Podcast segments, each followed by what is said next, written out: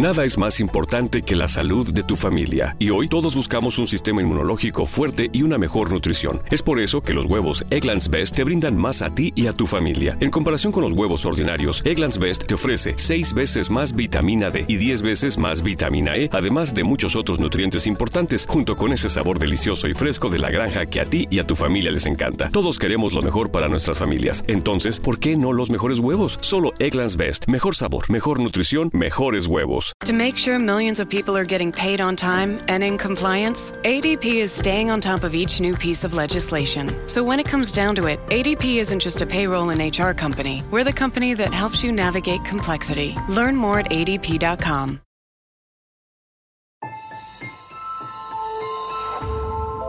Durante años, se pensó que el Yeti vivía en los Himalayas. ¡Bienvenidos al Himalaya! Hoy, después de una extensiva investigación, sabemos que no es así. El Yeti está en México. Y este es su espacio. Yo, check this out.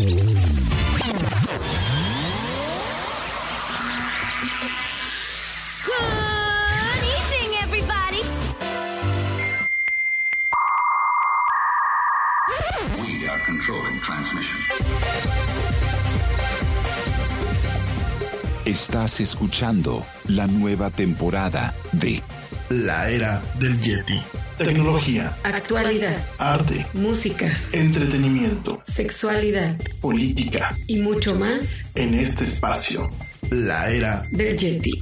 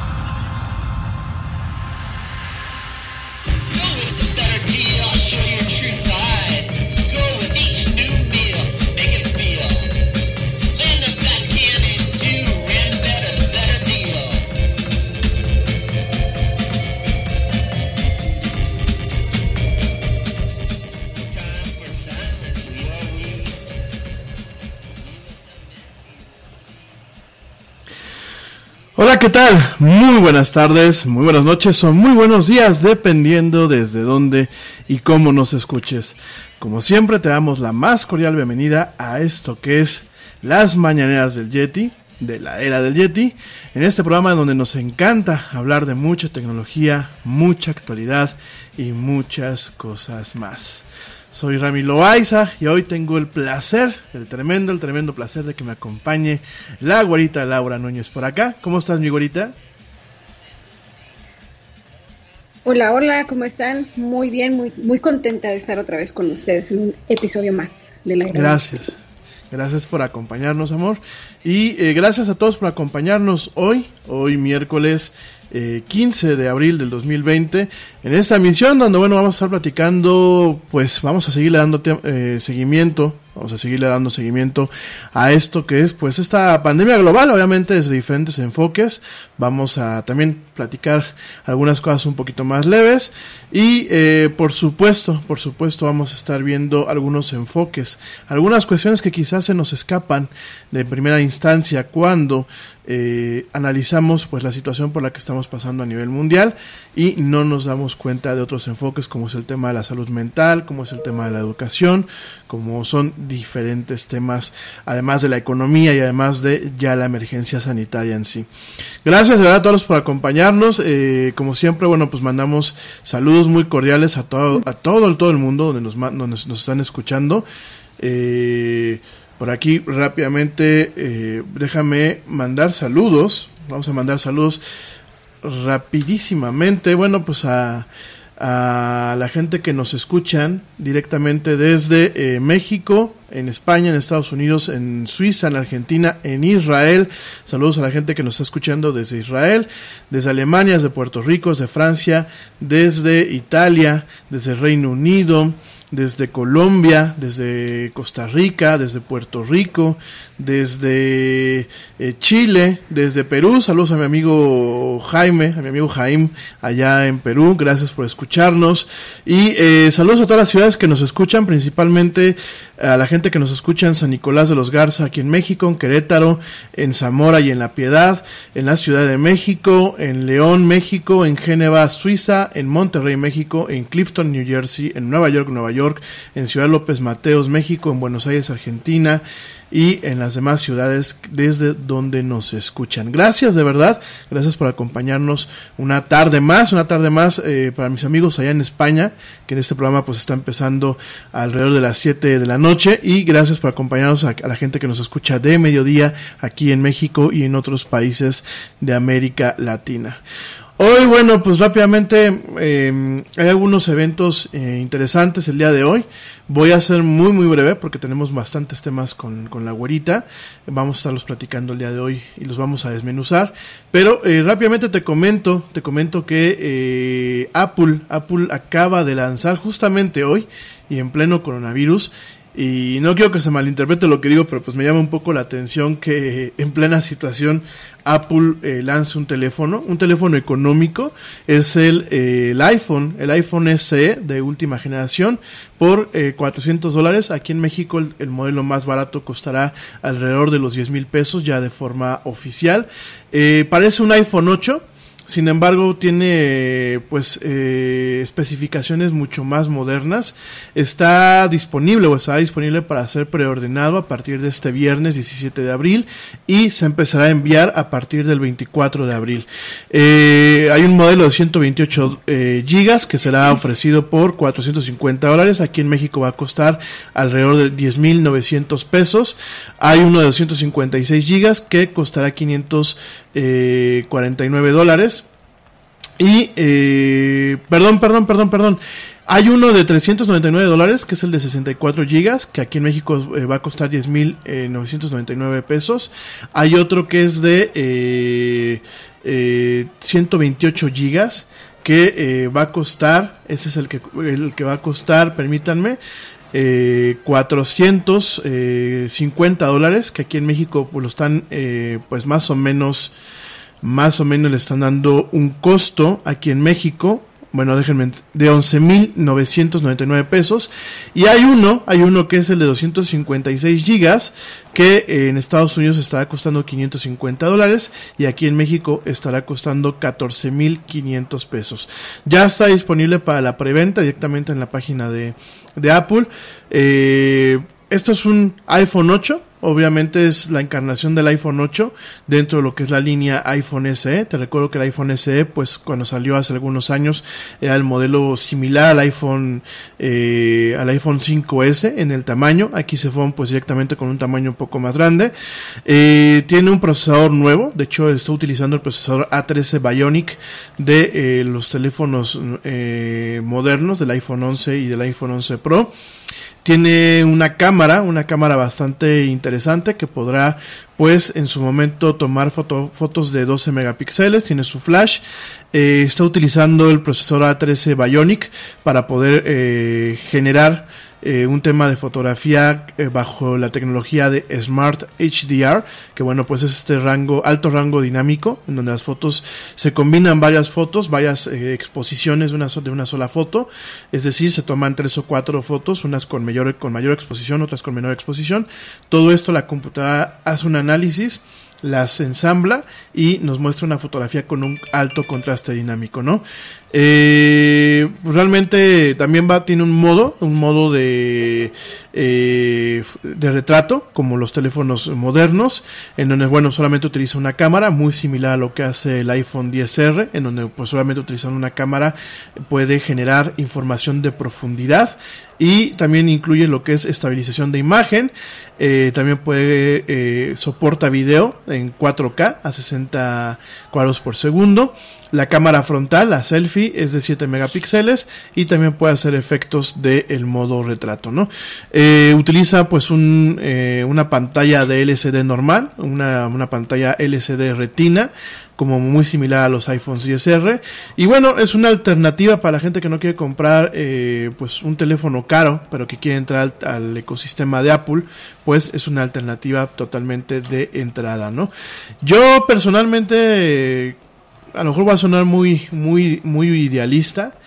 Eh, creo que son malos momentos para que Apple haga todo ese tipo de lanzamientos, pienso yo. Yo sé que un negocio pues como el de ellos quizás no se pudiese detener al 100%, pero me parece un poco, pues no sé, me hace un poco de ruido, ¿no? Creo que ni en Estados Unidos, ni en México, ni en otros países tenemos el ánimo para consumir ese tipo de cosas cuando realmente tenemos otro tipo de prioridades, pero bueno, pues es mi opinión. ¿Tú qué opinas, mi güerita? Yo creo que ahorita en términos de economía, pues estamos eh, siendo fuertemente afectados y ahorita no creo que la gente tenga la capacidad de darse esos caprichos o esos lujos. Eh, creo que ahí tenemos ahorita prioridades que atender y específicamente en, temas de salud, en temas de, de comprar insumos, que esto de las compras de pánico se ha vuelto una situación terrible. Totalmente, yo la verdad este creo que todo el mundo nos todo el mundo y en todos los niveles, uno piensa que quizás la gente, como decimos aquí en México, más pudiente no está preocupada, por supuesto que está preocupada, creo que es una preocupación en todos los niveles, sobre todo pues, también por el tema de la salud, y me parece pues quizás un poco mal aventurado, ¿no? Quiero pensar que obviamente no se detiene eh, la vida en muchos aspectos. Quiero pensar también que pues habrá gente que quizás tenga que reemplazar sus teléfonos en estos días, pero no sé, me parece que el anuncio de Apple llega en un mal momento, llega en un momento en donde en mismo Estados Unidos la gente está muy preocupada, hay muchos despidos a pesar del tema del apoyo económico que ha habido en Estados Unidos, pues siguen habiendo muchos despidos, siguen habiendo muchas incertidumbres. En México ni se diga, donde no hemos recibido pues ningún tipo de apoyo y en otros países de América Latina creo que existe el mismo sentimiento, ¿no? En España también pasa lo mismo. No sé, creo que Apple no le midió bien el agua a los camotes, creo que se dejó llevar por una decisión eh, obligada por los accionistas y por los inversionistas y no tanto por un pulso, un pulso real del mercado. Y hablando de Apple y de Google y de, esas empresas de tecnología, voy a ser muy breve. Ayer eh, lo iba a platicar y se me fue, se me fue en la agenda. Hay algo que se les está desarrollando actualmente que se le conoce como contact tracing.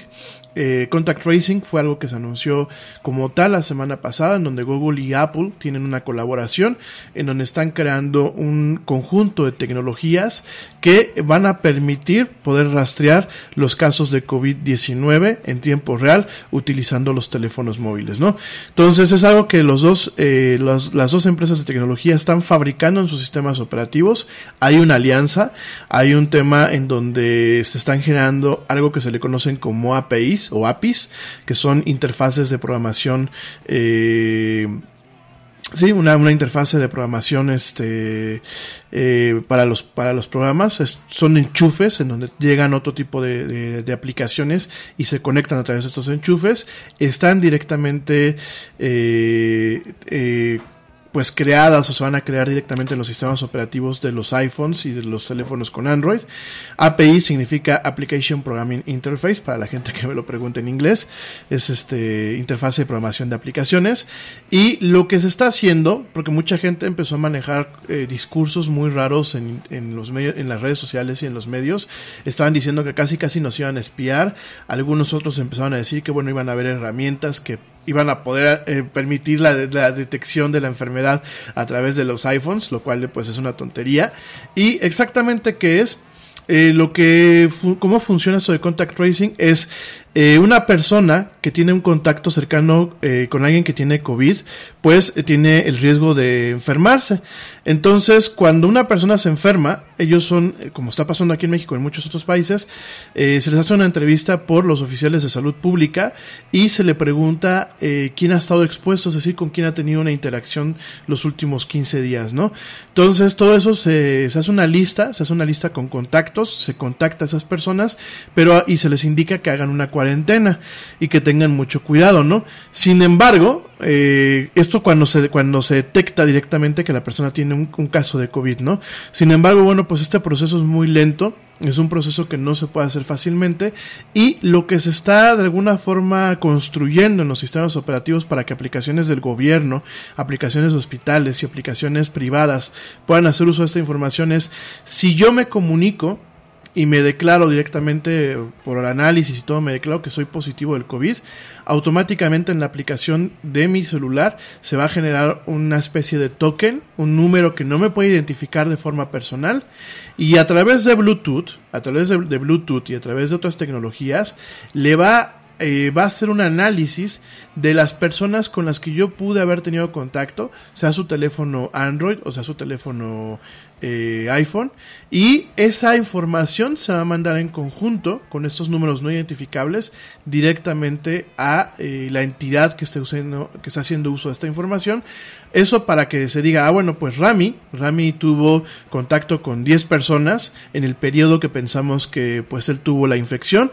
Entonces, eso se contabiliza, se crea un patrón de, a ver, hay que estar atentos a estas 10 personas y automáticamente a las demás personas se les va a notificar en una, valga la, redundancia, en una notificación les va a aparecer que ellos pudieron haber estado en contacto. No van a decir fue el Yeti, ¿no? Sino directamente les va a aparecer una notificación que dice ustedes pudieron tener, eh, estar en contacto con una persona directamente con COVID.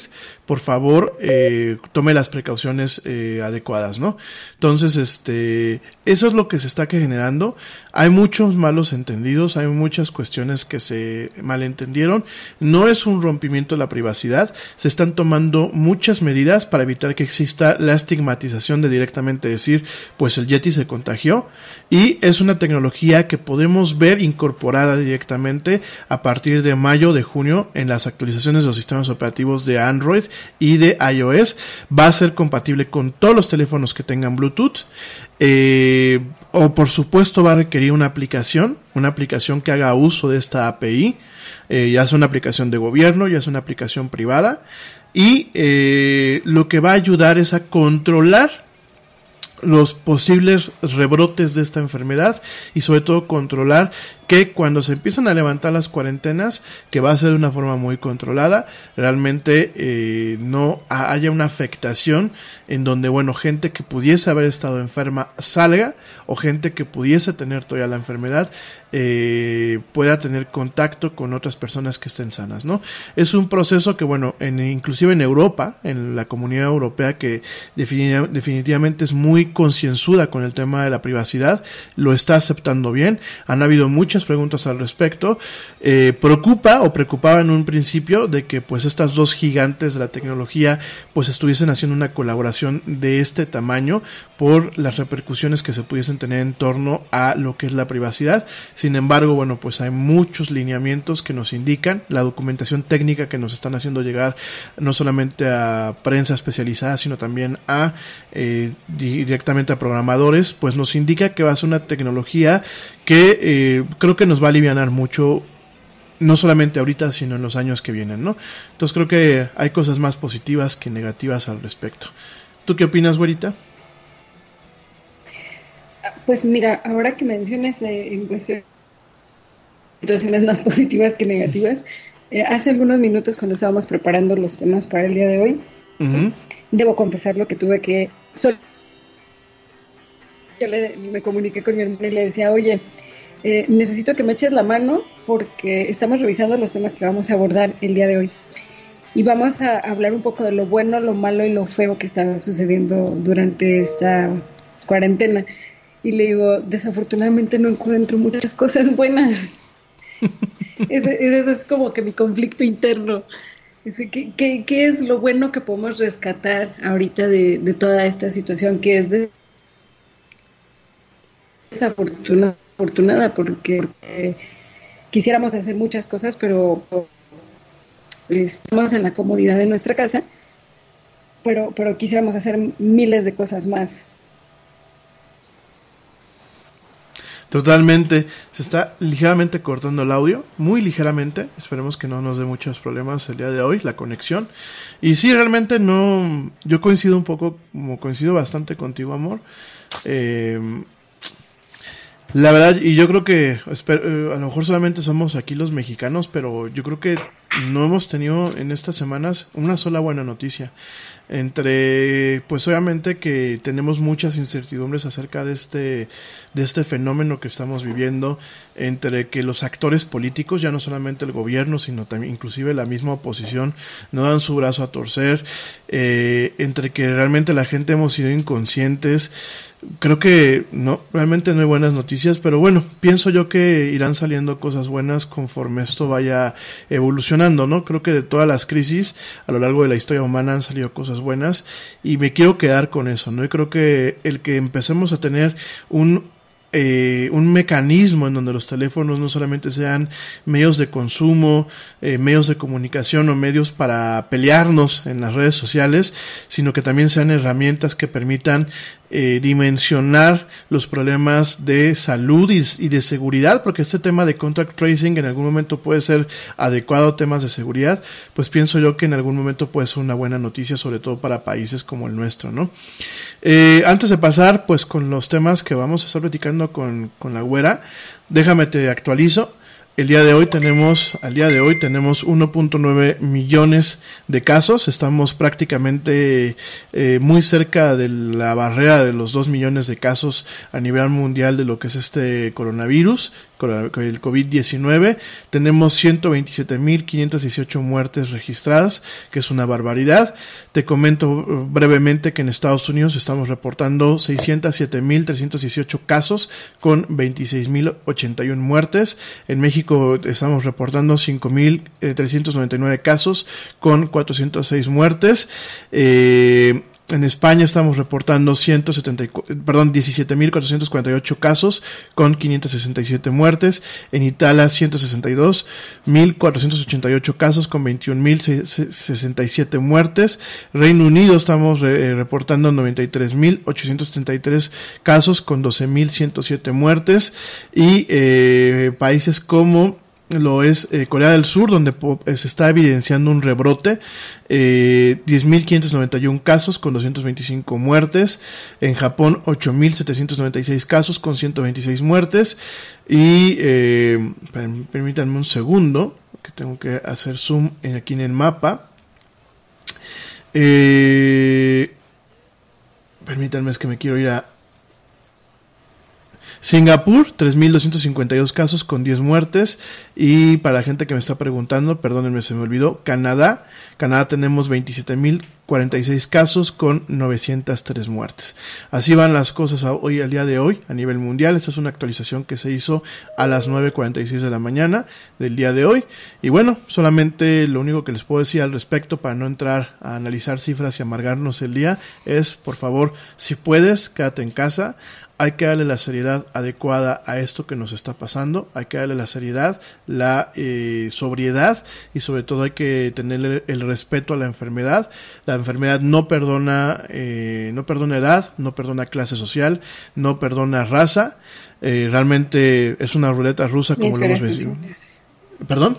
Ni esferas sociales. Ni esferas sociales, por supuesto. Y tenemos que ponernos las pilas para que esto se haga lo más llevadero posible, eh, la cuarentena se haga lo más corta posible y nos podamos empezar un camino a recuperarnos lo antes posible.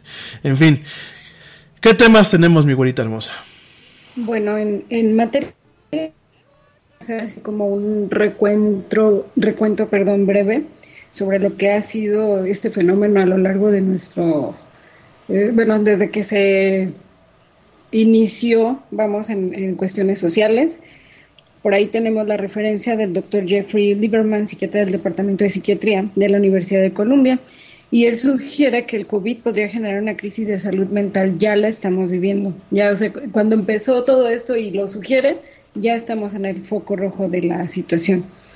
Desafortunadamente, él este, vaticina un escenario en el que los eh, centros de salud no están preparados para este desafío y que las deficiencias en el sistema pues van a ocasionar este, problemas eh, muchísimo mayores que, que, no van a poder contrarrestar o atacar la enfermedad.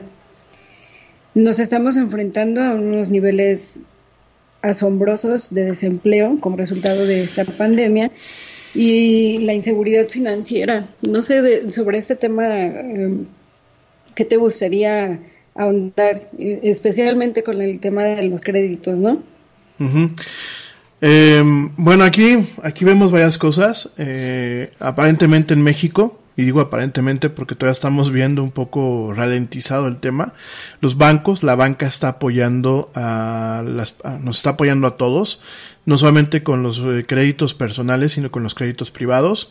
Todos los bancos, a excepción creo que de Banco Azteca, y no lo voy a tocar por razones inclusive ideológicas de este programa, pero a excepción de Banco Azteca, eh, prácticamente toda la banca le está entrando.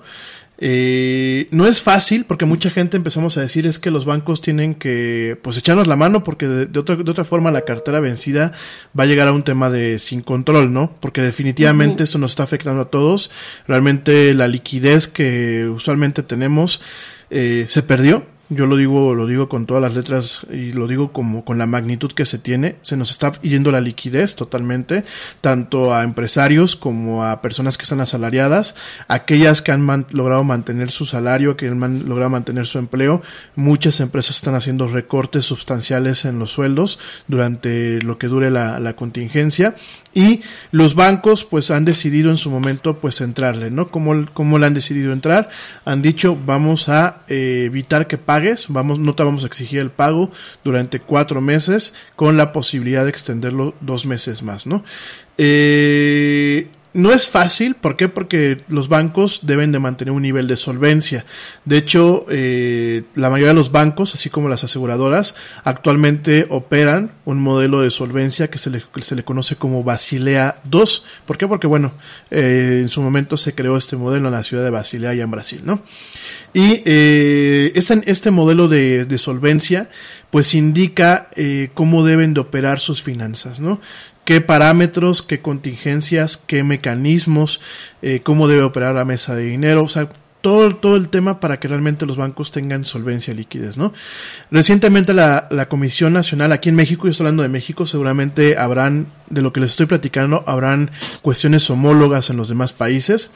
Recientemente la Comisión Nacional Bancaria y de Valores aquí en México acaba de autorizar que se relaje el tema de la solvencia, que se relaje el tema de la solvencia. ¿Para qué? Para que se pueda aumentar de forma eh, controlada lo que es la cartera vencida. Porque el hecho de que eh, tú no le pagues al banco un mes, aunque el banco te diga no hay, no hay, no hay bronca, no me lo pagues, no significa que eso no le representa al banco una cartera vencida. Entonces, eh, se han tenido que tomar medidas. Por supuesto, yo creo que la demanda, la demanda de estos, de estas eh, eh, prórrogas han sido eh, bastante amplia. Banamex tiene hasta 15 días, City Banamex aquí en México está teniendo hasta 15 días para tomarte, para darte respuesta a este, de esta situación en un proceso totalmente automatizado. Algunos otros bancos están eh, pidiendo que se contacte vía telefónica directamente para solicitar este beneficio. Eh, algunos otros bancos pues es vía automática. No hay totalmente, todavía no hay muchos eh, eh, bancos que estén dando respuesta rápida. Y pues... Eh, bueno, perdón, derivado yo creo que también de estas situaciones en cuestiones de economía, eh, increíblemente, es, este es un tema que a lo mejor hemos estado dejando de lado, pero es importante porque el índice eh, en las llamadas de atención al suicidio ha aumentado considerablemente. Eh, aquí en México está un instituto que se llama CREAS, que es el Instituto de Crisis de Emergencia y Atención al Suicidio, y ellos han reportado, desafortunadamente, que ha aumentado en un 84%. Es una cifra bastante, bastante alta. Eh, que esto es producto del encierro, de estar inactivos, de la crisis económica, por supuesto, y de, y por, de todo lo que conlleva el, hecho de estar aislados. De, del tema en sí de la enfermedad, de la pandemia, de la crisis mundial. Entonces, este es un tema que, que sí, a lo mejor lo estamos dejando de lado porque tenemos el foco de atención puesto totalmente en el tema de COVID, pero hay que tener eh, mucho, mucho cuidado en la atención y en el cuidado de la salud mental. Definitivamente, y qué bueno que tocaste el tema inmediatamente, amor. Eh, definitivamente estamos viviendo esta situación eh, de esta forma. Me parece que en algunos temas estamos viendo un, una cuestión análoga a lo que pasó a la gran en la Gran Depresión. En la Gran Depresión eh, lo vemos muchas veces en las, en las películas y en las caricaturas de una forma muy satírica, pero es cierto, en la Gran Depresión mucha gente se tiraba de los edificios para poder este acabar con sus vidas por pues porque habían perdido todo, ¿no? Y de alguna forma se está viendo ahorita eso. Eh, eh, fíjate que el Instituto CREAS, del que te estoy, les estoy comentando, que está en la Ciudad de México, está ofreciendo un curso gratuito sobre salud mental y dice que es un curso de ocho horas. Yo creo que todos tenemos ahorita ocho horas disponibles para sentarnos a, a revisarlo y a tomarlo y además que te ofrece un valor curricular.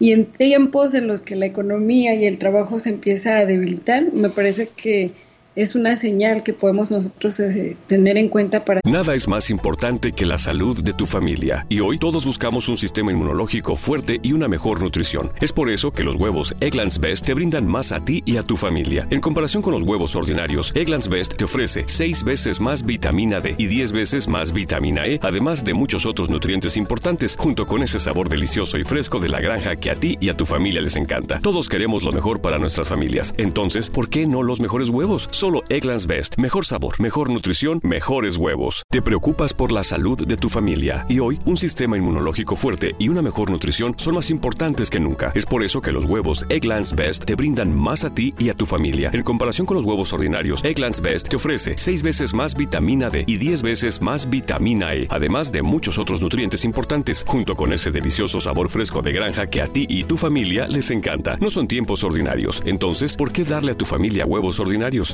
Egglands Best. Mejor sabor, mejor nutrición, mejores huevos. Seguirnos preparando. Hay que aprovechar todas las oportunidades. Tú sabes que yo en materia de educación siempre voy a ser activista de la buena praxis y que siempre voy a estar eh, este, promoviendo eh, la formación. pero este tema en particular me parece que, que puede resultar bastante interesante, sobre todo porque, pues, eh, a lo mejor, qué bueno que todavía no lo tenemos muy, muy cerca, eh, pero cuando, si llega a ocurrir que tengamos algún caso cercano a nuestras familias, pues podemos tener la manera de, actuar, por lo menos en temas de salud mental. Ya no digo que, en cuestiones clínicas o médicas, porque no estamos capacitados para eso, pero en una atención uh, de, primeros auxilios psicológicos me parece que sería una muy buena oportunidad. Definitivamente, miren, eh, la salud mental es algo que, estamos descuidando, lo platicábamos el día de ayer. Eh, yo me, abrí con ustedes, con el público, y les decía que, bueno, había días que yo ya no sabía ni qué día era. Eh, hay noches en donde el sueño no lo alcanzo a tener completo.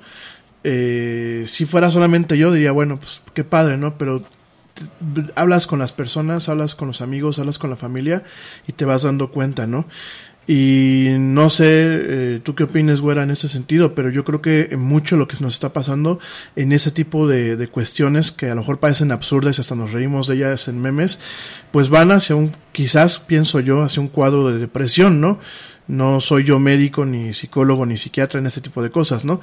Pero yo alcanzo a ver un poquito ese tema, ¿no? Alcanzo quizás a pensar que estamos llegando a, a, a una depresión quizás eh, leve, pero que al final del día no deja de ser depresión. No sé tú qué opines. Yo pienso que la, psico la psicosis colectiva está en aumento, pero desafortunadamente nos estamos obnubilando ante los recursos. Va a venir un, una fase de estrés postraumático, pero la gente ahorita está haciendo como invencible. O sea, ahorita no me pasa nada, no quiero respetar la contingencia, eh, no pasa nada si no guardo la sana distancia, puedo exponerme, puedo salir, puedo ir a visitar a mi amigo que está en su casa igual encerrado como yo. O sea, la gente no ha entendido el concepto de lo que es resguardarse. Y, y esto pues sí, desafortunadamente nos va a afectar en, en, y lo estamos viendo, ¿no? En los resultados. La gente se obnubila, quiere negarse, eh, no quiere aceptar la realidad, estamos o estamos viviendo un proceso de negación y por supuesto en el que a mí no me va a pasar, o sea, a mí no me va a pasar nada. Cuando los más vulnerables, y, desafortunadamente eh, estamos viendo cómo va a funcionar este sistema, los primeros que van a recibir atención médica van a ser las personas que tienen mayor probabilidad de vivir. ¿Y quiénes son los que se están exponiendo más? Los jóvenes. Entonces, no cuidan a las generaciones y no cuidan al sistema. Y, y, es increíble cómo podemos llegar a colapsar por una necedad y por una terquedad. Totalmente, a mí, a mí realmente me preocupa mucho y se los he externado muchas veces, ¿no? Creo que eh, tenemos familiares eh, de edad avanzada, tenemos familiares con el sistema inmuno, inmunodeprimido y me parece muy injusto que por alguien que estuvo echando fiesta la semana pasada porque le valió madre o que se fue a un lugar turístico a chupar con los hijos y todo eso, que a lo mejor los hijos no les da, pero son focos infecciosos, pues el día de mañana algún familiar mío eh, se vea en una situación delicada y que aparte, bueno, pues llegar, llegar al hospital, pues les digan, no hay, no hay, no hay atención avanzada médica para ti porque se tomó la decisión de que solamente a los más jóvenes, ¿no? A mí me parece totalmente una falta de, eh, de responsabilidad, me, falta una, me parece una falta de respeto, me parece que es una falta inclusive de visión a futuro porque lo que las generaciones de hoy, de ahorita hagamos a las generaciones eh, pasadas, pues es muy, muy factible que las generaciones eh, futuras nos los hagan a nosotros cuando estemos en ese momento, ¿no? No se trata solamente que lo veamos desde el punto de vista de la venganza, se trata de un, de un tema cívico totalmente, ¿no? Se trata de un tema de realmente comportarnos como humanos y no como burros o no como mulas o no como cucarachas, ¿no? Y me parece muy desafortunado y lo he visto yo en mis redes sociales de gente que pues les vale madre y se largan a las fiestas y se largan a los lugares turísticos, ¿no? Y yo voy a ser muy frío con lo que voy a decir, pues a mí últimamente, me, si, nos, vamos a ese nivel de, de, de, indolencia, porque esto es ser indolente, pues últimamente a mí me vale más si, te, si tú te mueres o te pasa algo, ¿no? Pero no por tu culpa quiero yo que todo el esfuerzo que se está haciendo, todo el sacrificio que se está haciendo, porque bueno, habemos personas, por ejemplo, eh, la güera y yo, ¿no? Estamos haciendo un sacrificio de no vernos en estos días tremendo Y hay mucha gente que está en nuestra misma situación. Y hay gente que inclusive está haciendo el sacrificio de dejar de, de trabajar para poder que esto, esto eh, avance rápido, ¿no? Y que pues, ah, no, ah, nosotros estamos de vacaciones, ¿no? El otro día salía y veía aquí unos coches aquí cerca de, de donde está el estudio del área del Yeti. Eh, unos chavitos, sí, todos con sus tapabocas y todo, pero ya se iban de vacaciones porque no me lo platican, estaban ahí cargando las cosas y estaban muy tranquilos y risa y risa y estaban con las chelas en la mano y tú dices, de verdad no se puede ser, no se debía ser tan indolente, ¿no? Y vuelvo a lo mismo, lo de menos es que les pase a ellos, pues cada quien es dueño de su vida. El problema es que ellos infecten a más gentes, que ellos infecten a gente que está sana, que ha guardado la cuarentena, que ha hecho los sacrificios que se están haciendo y al final no solamente afecte en un tema de, que eh, ponga en una situación delicada a familiares, amigos, a personas de la tercera edad, a personas con el sistema inmunocomprometido, sino que también alarguen más esto que ya está siendo desastroso en muchos aspectos. Y como bien lo comenta la güera, está siendo desastroso en, en algo que es tan, tan íntimo y tan delicado como es la salud mental, ¿no? A mí me parece realmente eh, alarmante la falta de conciencia que existe por parte de los jóvenes. Bueno, y, no nada más, digo, no quiero ser eh, demasiado cruel con esa generación, ¿no? pero, pero en general, digo, me, me, parece increíble la falta de conciencia de la gente que, que incluso se va a a los hospitales, llevan a los niños, salen a hacer las compras básicas y, están ahí con las familias, se enojan porque los retiran de los lugares turísticos. es increíble que estemos viendo una situación que es a nivel mundial y que si en países de primer mundo estamos viendo resultados catastróficos, la gente esté pensando que aquí no va a pasar nada. Y eso es una de las cosas que, que desafortunadamente, bueno, ya, ya, ni siquiera quiero hablar del, del, sistema educativo. Tú sabes que en ese, en ese tema siempre voy a tener los, sus intríngulis en, en, entre lo que es bueno y lo que es malo.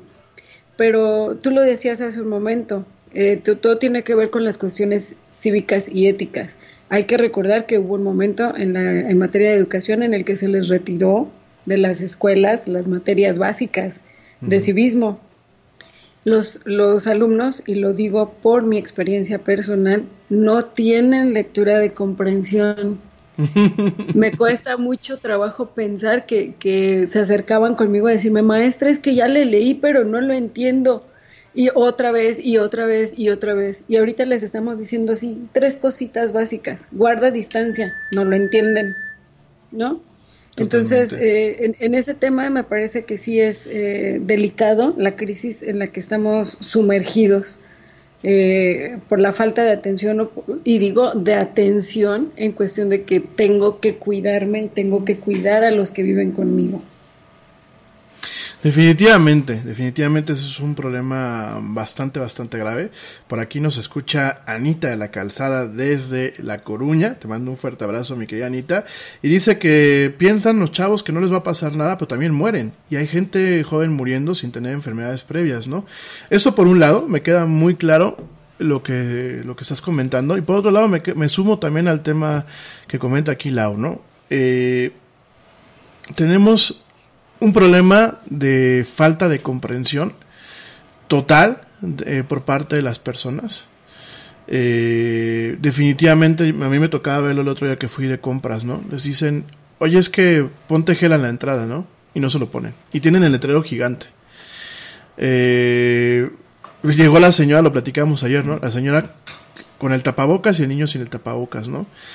Sí, creo que hay una consecuencia de que se estén quitando materias tan esenciales como el tema de lo que es la materia de civismo, por ejemplo aquí en México. Sí sigo pensando que el sistema educativo, no solamente en México, sino en muchos países, sigue teniendo demasiada paja, sigue teniendo demasiado, demasiada materia que en ocasiones poco ayuda, pero como castiga. Y creo que sea, el sistema educativo sigue forjando pienso yo humildemente, y no sé tú qué, qué pienses, que tú eres la experta, mi güerita, pero sigue forjando obreros, no lo digo de mal, sigue siendo un, un, sistema educativo eh, de la revolución industrial, en donde realmente no se ha visto o no se ha ubicado la necesidad de realmente crear seres humanos con habilidades que realmente les sirvan para su vida y para ser mejores ciudadanos. No sé tú qué pienses. Yo creo que en ese tema voy a diferir un poco contigo. Eh, de un tiempo para acá también les retiraron, no sé si, si también hemos hablado de esto, les retiraron de las escuelas los, los talleres básicos. A lo mejor eran oficios eh, que les podían ayudar, pero, pero por ejemplo, un taller de redacción, un taller de mecanografía. Yo, yo aprendí esas habilidades en la secundaria y las he utilizado durante toda mi vida. Y yo, por ejemplo, me encuentro alumnos en la universidad que no saben redactar. Entonces, les quitan habilidades o situaciones básicas. ¿Y qué, no, qué, qué, está sucediendo? Que ahora los alumnos van a estar siendo promovidos únicamente por asistir a la escuela. Ya no los están haciendo pensar. Y con la crisis que tenemos ahorita, en donde ni siquiera los maestros se han preocupado por preparar clases, únicamente, y, bueno, no quiero decirlo en general, ¿no? Ya más adelante vamos a hablar de, de estos temas en cuestiones de educación, pero eh, los maestros están eh, literalmente mandando los trabajos a, las madres de familia, a los padres de familia, completa los cuestionarios, llena los libros, aquí te van las planas, pero no se han dedicado a, impartir clases. Entonces, ¿qué es lo que está sucediendo? Viene un retroceso significativo en la educación y sí, probablemente a lo mejor esa sería una de las cosas que podríamos rescatar durante estos tiempos de cuarentena, que los, los hijos estando en casa van a aprender a lo mejor eh, cómo organizarse, lavar un plato, las cuestiones de colaboración en la familia, cosas que no se aprenden en la escuela, pero en, en términos de educación sí me parece que vamos a tener un declive tremendo en cuestiones de, sobre todo del reforzamiento de los aprendizajes. Eh, yo creo que les quitaron cuestiones muy, muy básicas. Ahorita en lugar de tener talleres tienen el club de lectura, el club de pintura, que sí, son habilidades artísticas, por supuesto, eh, que, son importantes, pero necesitaban o necesitamos reforzar lo esencial de la educación, aprender a redactar. Si no saben redactar, ¿cómo van a tener lectura de comprensión? Esa, esa es la, lo, lo que he visto en la práctica docente, ¿no? Pues es un tema bastante, bastante grave, así como lo expones. La verdad, si ya por sí tenemos eh, sociedades eh, que son en muchos aspectos analfabetas, ya no solamente en el tema de no saber leer y escribir como tal, sino analfabetas eh, funcionales, pues esto, esto realmente se vuelve un poco más preocupante todavía, ¿no? el rezago, el, rezago que se va a tener a partir de esto y, las generaciones que van a quedar marcadas por este rezago. Porque por supuesto, estas generaciones crecerán con estas, eh, con estos handicaps, tendrán hijos y seguramente sus hijos eh, recibirán estos handicaps a partir de la convivencia con los padres, ¿no? Ay, en la torre, la verdad sí es bastante preocupante. Sí, y, eh, y bueno, digo, en estas cuestiones educativas por ahí salió, no sé si recuerdas que salió un meme en el que decía, este, si yo sobreviví una pandemia y estuve encerrado tantos meses que tú no te quedes encerrado un día, no te va a pasar nada. Mm. Ay, qué nervios, ya estoy practicando, ¿no? Para más adelante. Pero, pero eh, me parece que al regresar, bueno, y de hecho por ahí salió la nota de que las, se reincorporan las actividades educativas el día 20 de manera virtual por lo tanto, yo creo que sí es importante que, los maestros recapaciten eh, la forma en la que están eh, impartiendo su cátedra. Yo te lo, comentaba, o se los comentaba hace algunos días. Eh, yo creo que el principal error es que estamos tratando de llevar las clases ordinarias a la, al aula virtual y no es posible hacerlo así. No tenemos ni siquiera las herramientas para hacerlo de esa forma no se están eh, preparando estrategias adecuadas para llevar a cabo este proceso y ya nos ganó el tiempo. Entonces, eh, me parece que los maestros tuvieron que haberse preparado desde hace mucho, mucho tiempo. Por eso existían los consejos o existen los consejos técnicos. y las rutas de aprendizaje y las rutas de mejora. Y entonces ahorita que nos encontramos en este escenario, hay quejas por todos lados. Y además yo eh, me voy a para la parte más simplista de lo que estás comentando, ¿no? Yo quizás puedo, puedo, puedo hacerme a la cabeza que a lo mejor gente que va en, en, una, en una institución de educación superior, vamos a pensar la universidad, pues tenga a lo mejor un poco más de meollo o tenga un poco más de seriedad al tema de lo que es eh, las clases virtuales, ¿no? ¿Qué va a pasar con los niños? Sí, yo creo que, que, por ejemplo, en el tema de, de, las universidades, a lo mejor también podemos pensar por las habilidades que se han desarrollado y obviamente por, por el nivel cognitivo de los estudiantes. Si te puedes sentar ante una plataforma, y entre comillas, ¿eh? porque los estudiantes universitarios les dices que entre... Te preocupas por la salud de tu familia y hoy un sistema inmunológico fuerte y una mejor nutrición son más importantes que nunca. Es por eso que los huevos Egglands Best te brindan más a ti y a tu familia. En comparación con los huevos ordinarios, Egglands Best te ofrece 6 veces más vitamina D y 10 veces más vitamina E, además de muchos otros nutrientes importantes, junto con ese delicioso sabor fresco de granja que a ti y tu familia les encanta. No son tiempos ordinarios, entonces, ¿por qué darle a tu familia huevos ordinarios? Solo Egglands Best. Mejor sabor, mejor nutrición, mejores huevos. Te preocupas por la salud de tu familia y hoy un sistema inmunológico fuerte y una mejor nutrición son más importantes que nunca. Es por eso que los huevos Egglands Best te brindan más a ti y a tu familia. En comparación con los huevos ordinarios, Egglands Best te ofrece 6 veces más vitamina D y 10 veces más vitamina E, además de muchos otros nutrientes importantes, junto con ese delicioso sabor fresco de granja que a ti y tu familia les encanta. No son tiempos ordinarios, entonces, ¿por qué darle a tu familia huevos ordinarios? Solo Egglands Best. Mejor sabor, mejor nutrición, mejores huevos. En un classroom y no lo saben utilizar. Tienen habilidades increíbles para manejar redes sociales, pero cuando se trata de mandar un archivo y les dices, la plataforma está ahí, tienes que subir tu documento, se lo puedo mandar por correo porque no sé dónde, dónde cargarlo. Entonces es increíble el, el, nivel de bloqueo que empiezan a tener. Probablemente a esos niveles eh, las herramientas están un poco más eh, al alcance de sus posibilidades. Para los más pequeños, a mí me parecería que, que, sería muy importante que los maestros realmente grabaran las clases, que la didáctica cambiara, no es te voy a mandar el trabajo que tienes que realizar las 10 restas, las 20 sumas comprobadas y todo ese rollo, ¿no? Eh, eh, creo que ahí sí los maestros necesitan desarrollar estrategias didácticas en cuestiones de aprendizaje virtual. Fíjate qué curioso, yo, yo en Estados Unidos es uno de los únicos países, pienso yo, que tú tienes la, tú tienes la capacidad de, si tú quieres y, tu familia quiere, eh, que te den clases en tu casa. Y tú tienes la capacidad en su momento de demostrar que aprendiste lo necesario para poder hacer tu examen del SAT, que es el examen de habilidades, y después, bueno, pues colocarte en alguna universidad de acuerdo al tema del SAT, ¿no? Esto se le conoce como homeschooling allá en, en Estados Unidos, ¿no? Y yo tengo que reconocer que te, tenía un prejuicio lo, lo, lo, tuve mucho tiempo, todavía hasta el año pasado lo tenía, de aquellos papás que decían es que nosotros estamos haciendo homeschooling a nuestros hijos, ¿no? De hecho, me acuerdo que mi prejuicio sobre un poquito más elevado, y, y lo digo como, fueron, como son las cosas, porque a mí eh, en YouTube yo les he platicado que el Yeti tiene como que ciertos videos que lo relajan, ¿no? Y me da, me ha dado mucho por ver eh, videos de gente que vive en camioncitos, que viven en, en trailers, en trailers. Y que viven en remolques y que viven en RBs.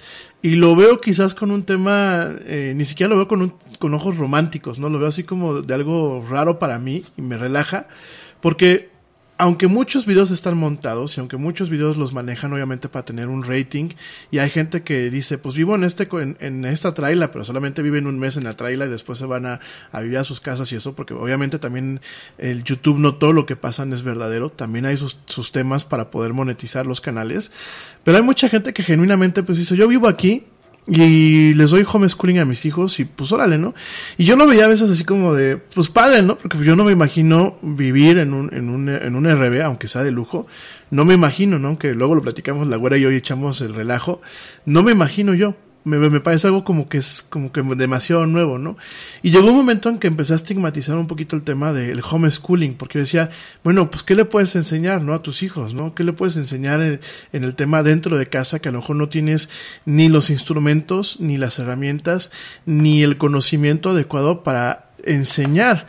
porque realmente eh, por eso existe la pedagogía y por eso existen personas como, como Lau, que tienen un alto nivel de especialización para poder eh, tener una gama de conocimientos avanzados que realmente hagan que la transmisión de conocimiento sea un poco más eh, optimizada y sea más eh, efectiva. Yo, por ejemplo, a, veces eh, me doy cuenta, ¿no? Y lo he visto en algunos webinars, en donde los webinars la gente tiene mucho conocimiento, pero no lo está compartiendo, no lo está transmitiendo de una forma adecuada, ¿no? Y del homeschooling me reía muchísimo, ¿no? Y hasta decía yo que era como un tema medio hipster, medio hippie, medio new age. Decía una, es que yo le estoy enseñando a mis hijos a sembrar orgánico, ¿no? Y yo les estoy enseñando a mis hijos a, a tener ciertas cosas en el tema eh, de ser cívicos, ¿no? Y yo les estoy enseñando a mis hijos esto y esto, ¿no? Y llegó un momento en que ahorita ya no me puedo mofar, porque quizás el tema del homeschooling eh, sea lo que permita que las generaciones que salgan, las generaciones que vienen, realmente eh, pues nos permitan de alguna forma que no tengan un atraso, un atraso total, ¿no? Me queda, me queda claro eso. Creo que al igual que en su momento mucha gente ha hecho mofa del, del tema del home, este, eh, del home office. De hecho aquí en México mucho tiempo estaba muy estigmatizado. Yo me recuerdo mi, primer cliente, mi primer cliente como, como publicista. Me acuerdo que él y me acuerdo que su misma sobrina, digo que la cual es una buena amiga le mando muchos saludos, siempre levantaban la ceja cuando decían es que tú tienes tu oficina en tu casa, ¿no? Y era como un tema de no eres un negocio serio porque tú tienes la oficina en tu casa, ¿no? Sin embargo, bueno, hoy estamos viendo que la oficina en la casa puede ser la única forma de tener un negocio serio bajo estas condiciones. Bueno, ¿y qué más tenemos? En materia de, educación, me gustaría platicarles de cuatro plataformas que yo la verdad yo las he estado utilizando, me gustan mucho. Creo que nos quedamos en la emisión pasada, por ahí tuvimos errores en la conexión y no terminamos de hablar de todos los cursos que se ofrecen. Eh, de las plataformas que les voy a hablar son plataformas eh, completamente gratuitas que además expiden certificados.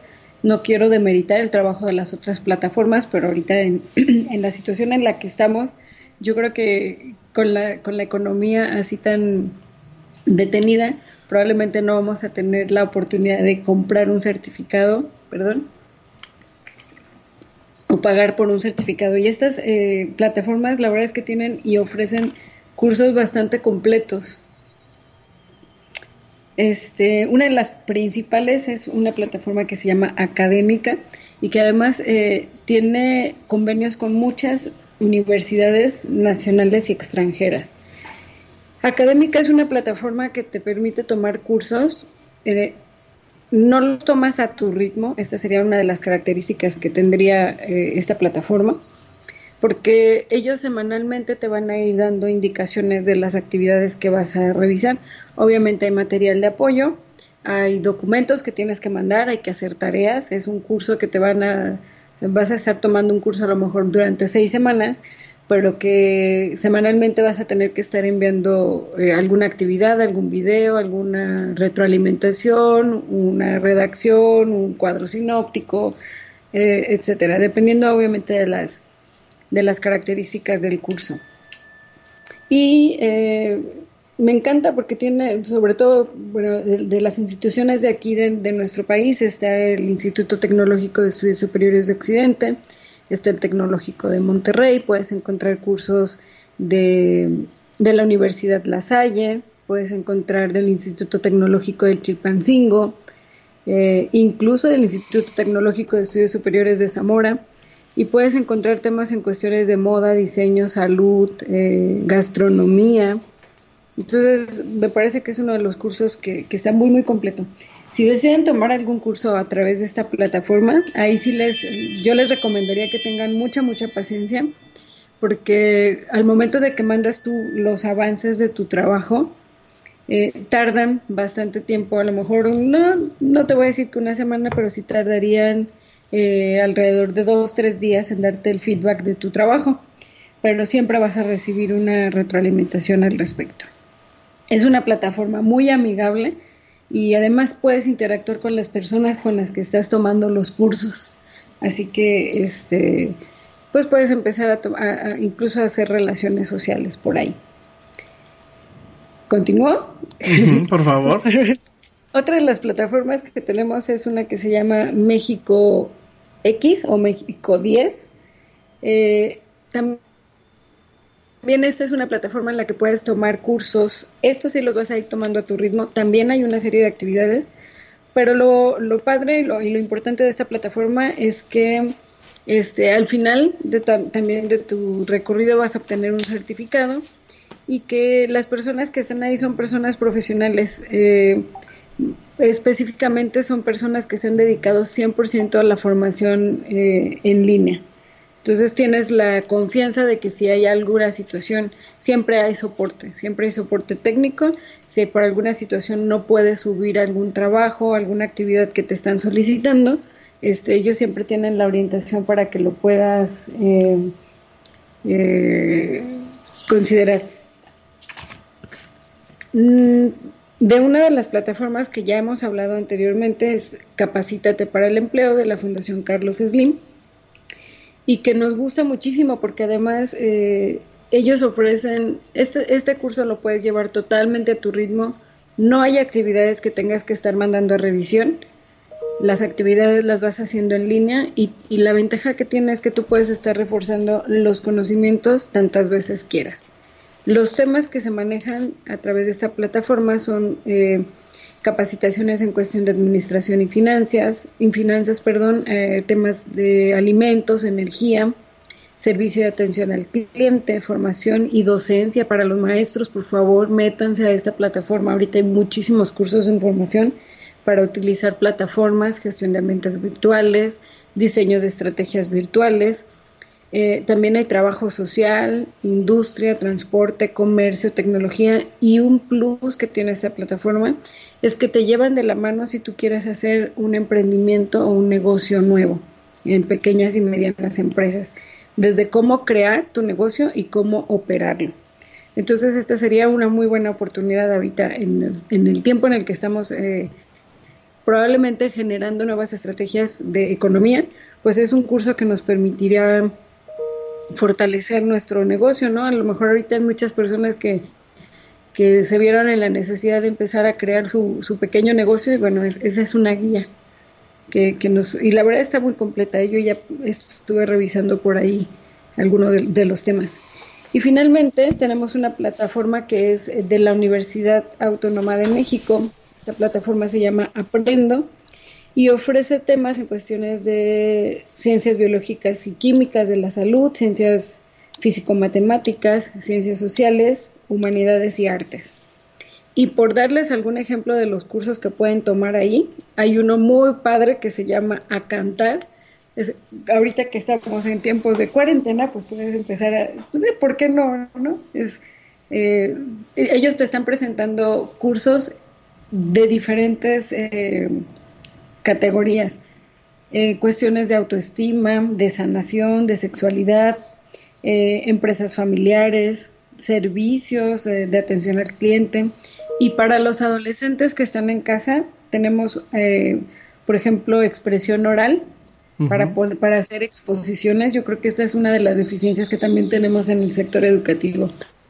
Cuando les toca exponer a los muchachos, se plantan frente al salón y quieren leer la diapositiva o el rotafolio, lo que tengan ahí, y, les hace falta esa parte del posicionamiento.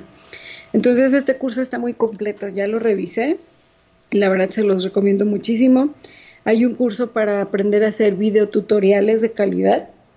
Si los adolescentes quieren emprender su tema de youtubers, pues eh, la verdad es que también eh, por ahí pueden llegar. Eh, hay, hay un curso de apreciación del arte que está bastante bueno también. Y tú sabes que estos son de los que a mí me gustan, uno que se llama Vicios en la expresión oral y escrita. Ese es el que en el que ya estoy inscrita, pero por supuesto que vamos a empezar. Vicios en la expresión oral y escrita. Sí, eso yo creo que también lo necesito tomar yo.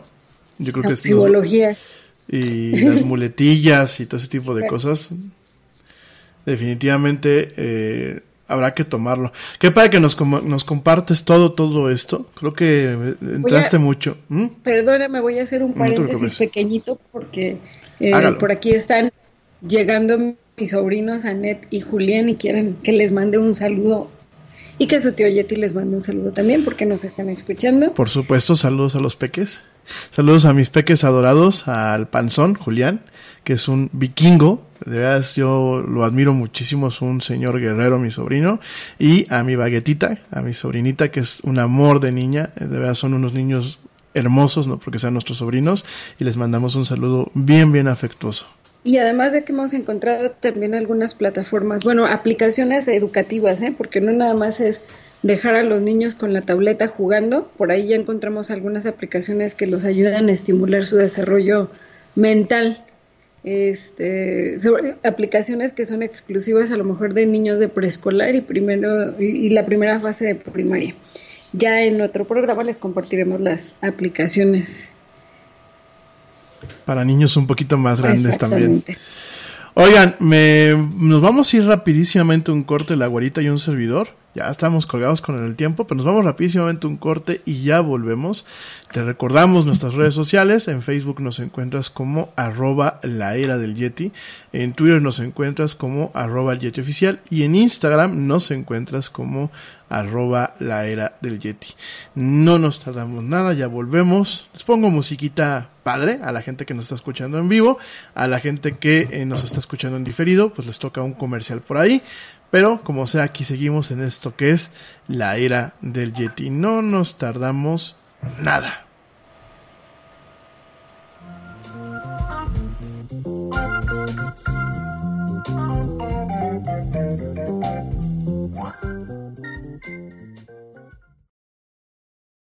Yo, check this out. Este corte también es moderno. No te vayas.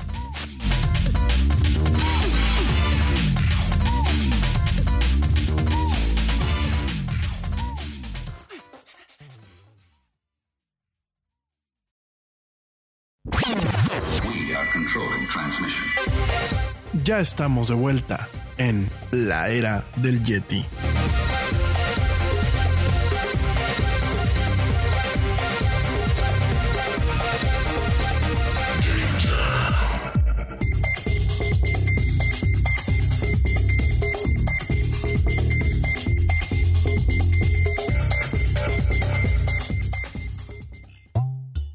Te preocupas por la salud de tu familia y hoy un sistema inmunológico fuerte y una mejor nutrición son más importantes que nunca. Es por eso que los huevos Egglands Best te brindan más a ti y a tu familia. En comparación con los huevos ordinarios, Egglands Best te ofrece 6 veces más vitamina D y 10 veces más vitamina E, además de muchos otros nutrientes importantes, junto con ese delicioso sabor fresco de granja que a ti y tu familia les encanta. No son tiempos ordinarios, entonces, ¿por qué darle a tu familia huevos ordinarios? Solo Egglands Best. Mejor sabor, mejor nutrición, mejores huevos. Te preocupas por la salud de tu familia y hoy un sistema inmunológico fuerte y una mejor nutrición son más importantes que nunca. Es por eso que los huevos Egglands Best te brindan más a ti y a tu familia. En comparación con los huevos ordinarios, Egglands Best te ofrece 6 veces más vitamina D y 10 veces más vitamina E, además de muchos otros nutrientes importantes, junto con ese delicioso sabor fresco de granja que a ti y tu familia les encanta. No son tiempos ordinarios, entonces, ¿por qué darle a tu familia huevos ordinarios? Solo Egglands Best. Mejor sabor, mejor nutrición, mejores huevos.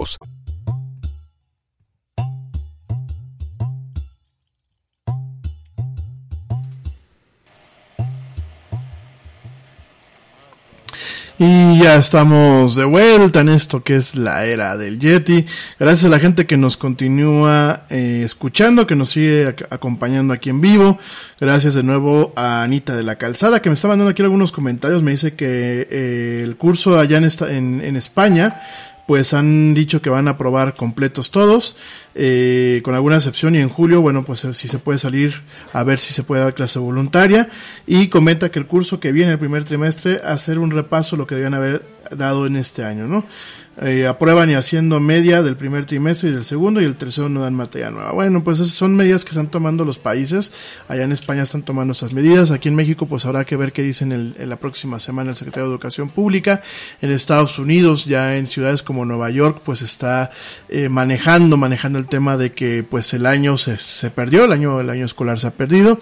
Y bueno, pues esperemos Habrá que estar atentos y habrá que aprovechar los recursos electrónicos al máximo para poder pues hacerle frente en esta emergencia educativa, porque creo que eh, nos podemos hablar de una emergencia educativa, ¿verdad?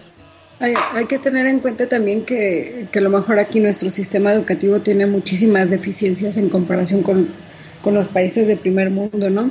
Sobre mm. todo por la, capa la capacidad de retención. Aquí tenemos que ver la forma en la que eh, pues para que los conocimientos, hay que estar reforzando los conocimientos constantemente y ahorita realmente esto no está sucediendo. Los alumnos hacen la tarea y la mandan y se vuelven a olvidar de lo que están eh, trabajando. Entonces, eh, por, por, eso insisto yo en que la, la en, en, temas de educación sí tenemos una deficiencia tremenda y que pues sí, por ahí también entre los memes que salen de los maestros es termino la planeación, empiezo la planeación del próximo ciclo escolar o hago el, examen diagnóstico. Eh, en cuanto a examen diagnóstico, yo creo que este, pues vamos a, encontrarnos con, con, un tema bastante delicado porque los alumnos van a traer muchísimas deficiencias. Yo pienso, por ejemplo, en mis sobrinos. Eh, ellos empiezan a leer y a escribir y esto tiene que ser reforzado constantemente. Entonces van a regresar al aula y probablemente van a tener que recapitular lo que ya llevaban de avance. Entonces viene el retraso, el rezago educativo. Uf, qué problemática la verdad.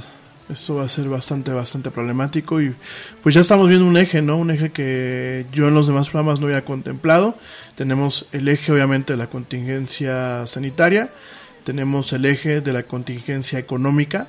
De hecho, ya el FMI en una reunión que tuvieron el día de hoy, la estuvieron transmitiendo en vivo a nivel internacional, ya le puso nombre a esta gran crisis, ya le puso el gran confinamiento, así como en los 20 fue la Gran Depresión, ahora es el gran confinamiento y eh, se estima, se estima pues una caída tremenda del PIB global, alrededor del 3%, algo de las estimaciones más, eh, más halagueñas o más positivas. Hay algunas estimaciones que, bueno, dicen que el PIB global bajará por encima del 6%, que inclusive podría alcanzar cifras del doble dígito.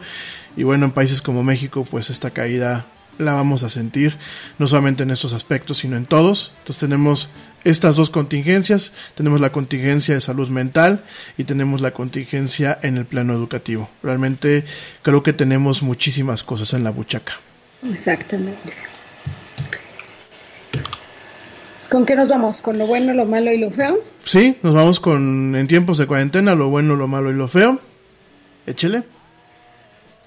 ¿Qué podemos observar en el tema de lo positivo? Bueno, la reestructuración del planeta, yo creo que ya de este tema hemos hablado en algunas otras ocasiones, que podemos empezar a ver que, la naturaleza nuevamente empieza a tomar su cauce, eh, la, las aguas están más limpias, el aire está más fresco. Me parece que esa sería una de las cosas positivas que podemos encontrar en este periodo. La baja de la contaminación, Irónicamente, los yetis no podemos salir a andar por las calles como animales naturales, tenemos que estar encerrados. Eh, pero coincido con, contigo, la reestructuración del planeta, la baja de contaminación, la reducción de estrés por carga laboral podría ser algo bueno. Sí, fíjate que yo, yo ese tema lo tenía un poquito eh, así como que en la parte de, de, de la crítica, porque dice, bueno, reducción de estrés por carga laboral. No sé realmente, porque obviamente depende del sector, si estar haciendo trabajo desde casa puede reducirlo o puede aumentar, porque, porque estamos acostumbrados a un estilo de trabajo en el que es face to face. Y ahorita que, que tienes que depender de mucho de la tecnología, de que si llegó el archivo, de que si estamos trabajando en conjunto, eh, no lo sé, a lo mejor estamos también en, un proceso de aprendizaje y que obviamente tenemos que respetar esa curva de aprendizaje, ¿no? Eh, ¿Qué otro punto bueno podríamos sacar de aquí? el acercamiento en las familias. Fíjate que sí, yo creo que es un punto bueno el acercamiento en las familias. Eh, creo que nos estamos volviendo en muchos aspectos más unidos, quiero pensarlo. también estamos aprendiendo a convivir, eh, en ocasiones la convivencia eh, se da por sentada, ¿no? Y se da por sentada cuando tú estás solamente en las mañanas, en las noches y los fines de semana, ¿no? Y ahorita tenemos una convivencia 24/7. Creo que nos está enseñando mucho acerca de nosotros, nos está acercando, enseñando mucho acerca de las familias. Eh, también creo que hay una yo lo pondría también eh, el tema de la eh, acercamiento a las familias, pero también lo vería el tema de la interacción en las familias, ¿no? Hay familias que, bueno, pues están agarrándose el chongo con, con esta situación. Eh, sin embargo, bueno, coincido, es algo, es algo bueno definitivamente y espero que los núcleos familiares pues nos permitan salir mejor librados de esta contingencia, ¿no? ¿Qué otra cosa, mi güerita? Entre las cosas que podemos encontrar positivas me parece que el, el tema del emprendimiento y del autoempleo, me parece que sí se está fortaleciendo, obviamente esto es por la necesidad. Y, y este pues estamos también hay que respetar esa curva de aprendizaje, no podemos estarle exigiendo a la gente cuando a lo mejor es la primera vez que, que se lo están haciendo así, tiene que ver 10.000 situaciones, empezando a lo mejor por los negocios de comida, la gente ya no puede ir a comer al establecimiento, entonces eh, empiezan a tener servicios para llevar o para entregar a domicilio y, pues tenemos que respetar que también ese proceso lleva, lleva su tiempo, ¿no? Y, que está bien, a lo mejor eh, mucha gente ha empezado a, crear nuevas situaciones eh, por la necesidad que se, que se tiene, pero pues bueno, es una de las cosas que podríamos rescatar. Eh, por aquí dice, dice el buen Ernesto Carbó, dice, una cosa buena el autocontrol de cerrar mi refrigerador, pues tienes mucho autocontrol, viejo, porque yo la verdad... Quiero aprender. Yo también, a mí me da miedo ir a la cocina por un vaso de agua porque usualmente regreso con algo más acerca, además del, vaso de agua, ¿no? Eh, una cosa buena, y coincido aquí puntualmente, una cosa buena que también se puede rescatar es que la vida nos está dando un espacio para pensar y reflexionar. Definitivamente no lo desperdiciamos. Eh, por primera vez yo creo que en muchos años estamos teniendo tiempos en donde realmente podemos intentar estar con nosotros, podemos realmente pensar sobre nuestra vida, reflexionar sobre lo que hemos estado haciendo bien, sobre lo que hemos estado haciendo mal, reflexionar sobre el valor de nuestros seres queridos que en ocasiones los damos por sentados, ¿no? Y sin embargo, bueno, pues en una situación así en donde no sabemos inclusive cómo vamos a amanecer mañana Digo, porque siempre ha sido la vida así, ¿no? Yo creo que uno no sabe si mañana despiertas y a lo mejor es el, el, último día que despiertas, ¿no? Y de hecho yo vi unas estadísticas el otro día en donde decían que la gente, inclusive había una estadística muy alta en los Estados Unidos de gente que moría en el baño al momento de patinarse en la regadera, ¿no? Sin embargo, yo creo que hoy por hoy ahora sí nos sentimos más cercano este contacto con la incertidumbre y con la fragilidad del ser humano y creo que nos ha dado un espacio para pensar, para reflexionar, para valorar, para tomar aire, para acercarnos a nuestros seres queridos, para reforzar nuestros lazos de, pareja, para reforzar el lazo con nuestros hijos y creo que definitivamente es una cuestión muy positiva que nos ha dejado. Yo concurro mucho contigo en este tema y, la verdad es que cuando hablamos de que, de que es un espacio para descansar, yo creo que sí lo tenemos que tomar literalmente como un descanso. Por supuesto que no vamos a salir de esta siendo personas fitness y con 20 kilos menos. Por supuesto que no, estamos encerrados, estamos sedentarios, eh, estamos, eh, quisiera tener ese autocontrol de no ir a abrir el refrigerador. Pero creo que la situación sí nos está produciendo que es, es que precisamente el estrés estamos en una misma zona, vamos, no, no estamos así, ya de la sala al comedor, del comedor a la recámara. Creo que el sedentarismo y el estrés y todo obviamente va a tener sus repercusiones en cuestiones de, de salud, pero, pero como tal me parece que sí debemos de tomar este espacio para descansar. Por supuesto que sí, la invitación es eh, mantenerse activos. Yo, yo una de las cosas que yo reconozco de mi mamá, y es que de verdad se las aplaudo, es que independientemente del tema, ella eh, tenía su rutina de, de, eh, de tomar sus cursos, de hacer ejercicio, y se ha mantenido así. Entonces, eh, yo lo considero como que sí es una oportunidad a lo mejor para tomar nuevos hábitos, pero también para que podamos darnos el espacio de, descanso. Definitivamente, definitivamente, y veámoslo como una pausa. No se está deteniendo la cinta, sencillamente veamos como una pausa. Lo malo. Lo malo. Eh, a ver, lo malo, psicosis colectiva y estrés postraumático, enfermedades de salud mental. Eh, veía yo un meme el otro día y creo que creo que han estado circulando donde dicen este yo en 10 años, ¿no? Y dice, señor, su cuenta es 2020 pesos, ¿no? Y vemos así como que las escenas de guerra y el confinamiento y todo ese rollo. Eso definitivamente es, es estrés postraumático. Eh, el tema nos va a quedar pues vamos a estar muy, muy tocados, si lo quieren ver de una forma fría, eh, después de todo, de que pase todo esto.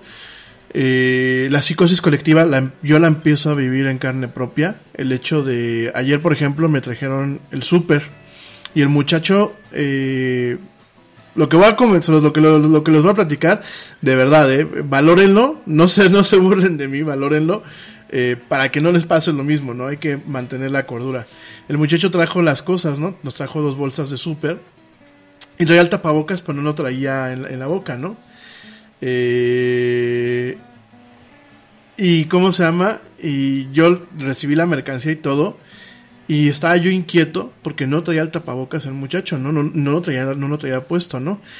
Y me acuerdo que ayer en la noche, ya que me estaba quedando dormido, me daban a ratos así como que me despertaba porque me quedaba pensando, ¿y si por ahí nos vamos a contagiar?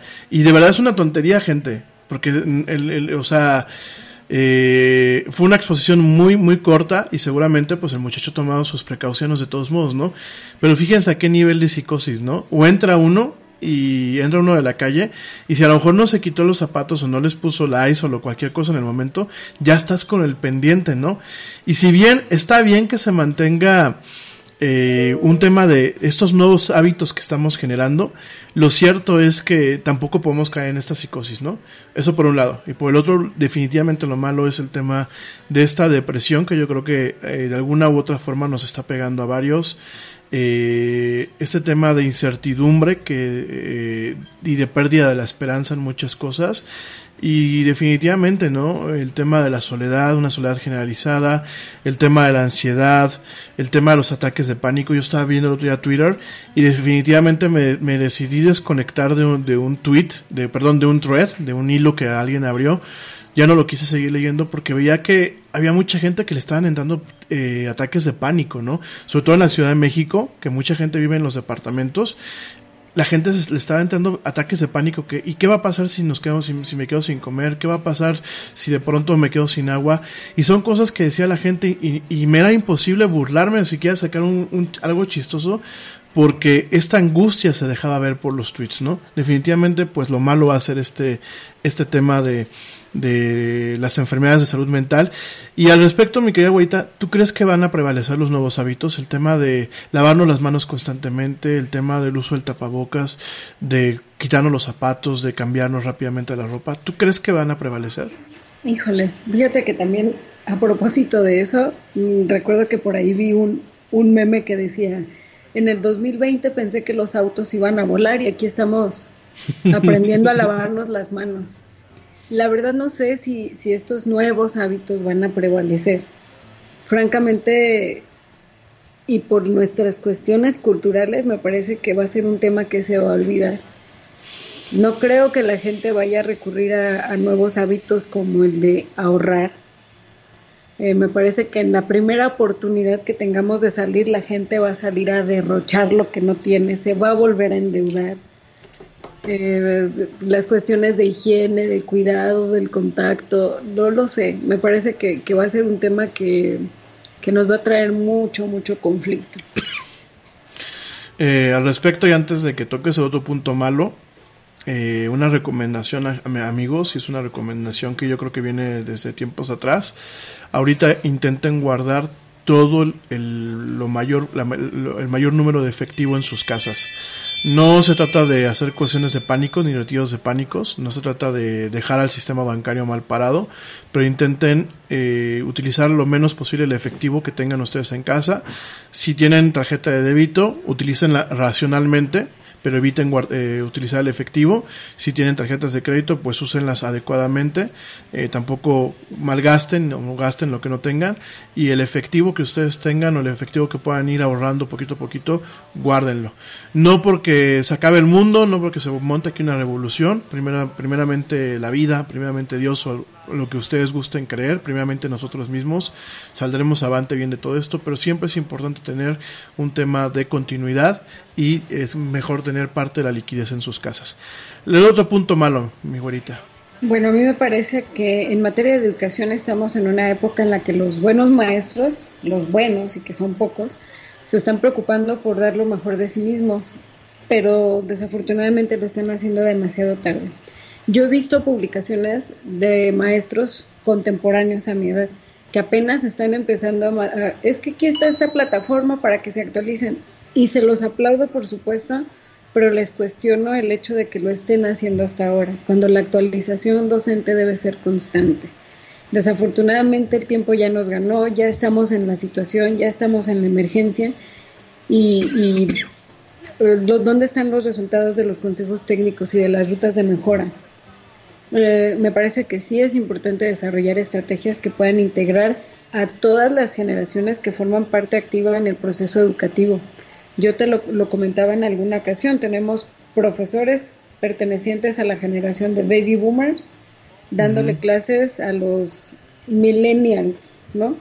Y entonces, eh, pues sí viene un conflicto de intereses por ahí. Mientras que ellos quieren seguir con la educación tradicional, los alumnos exigen este, nuevas estrategias y nuevas herramientas, pero desafortunadamente no las saben usar. Definitivamente, definitivamente es una, un tema bastante, bastante negativo en estos días.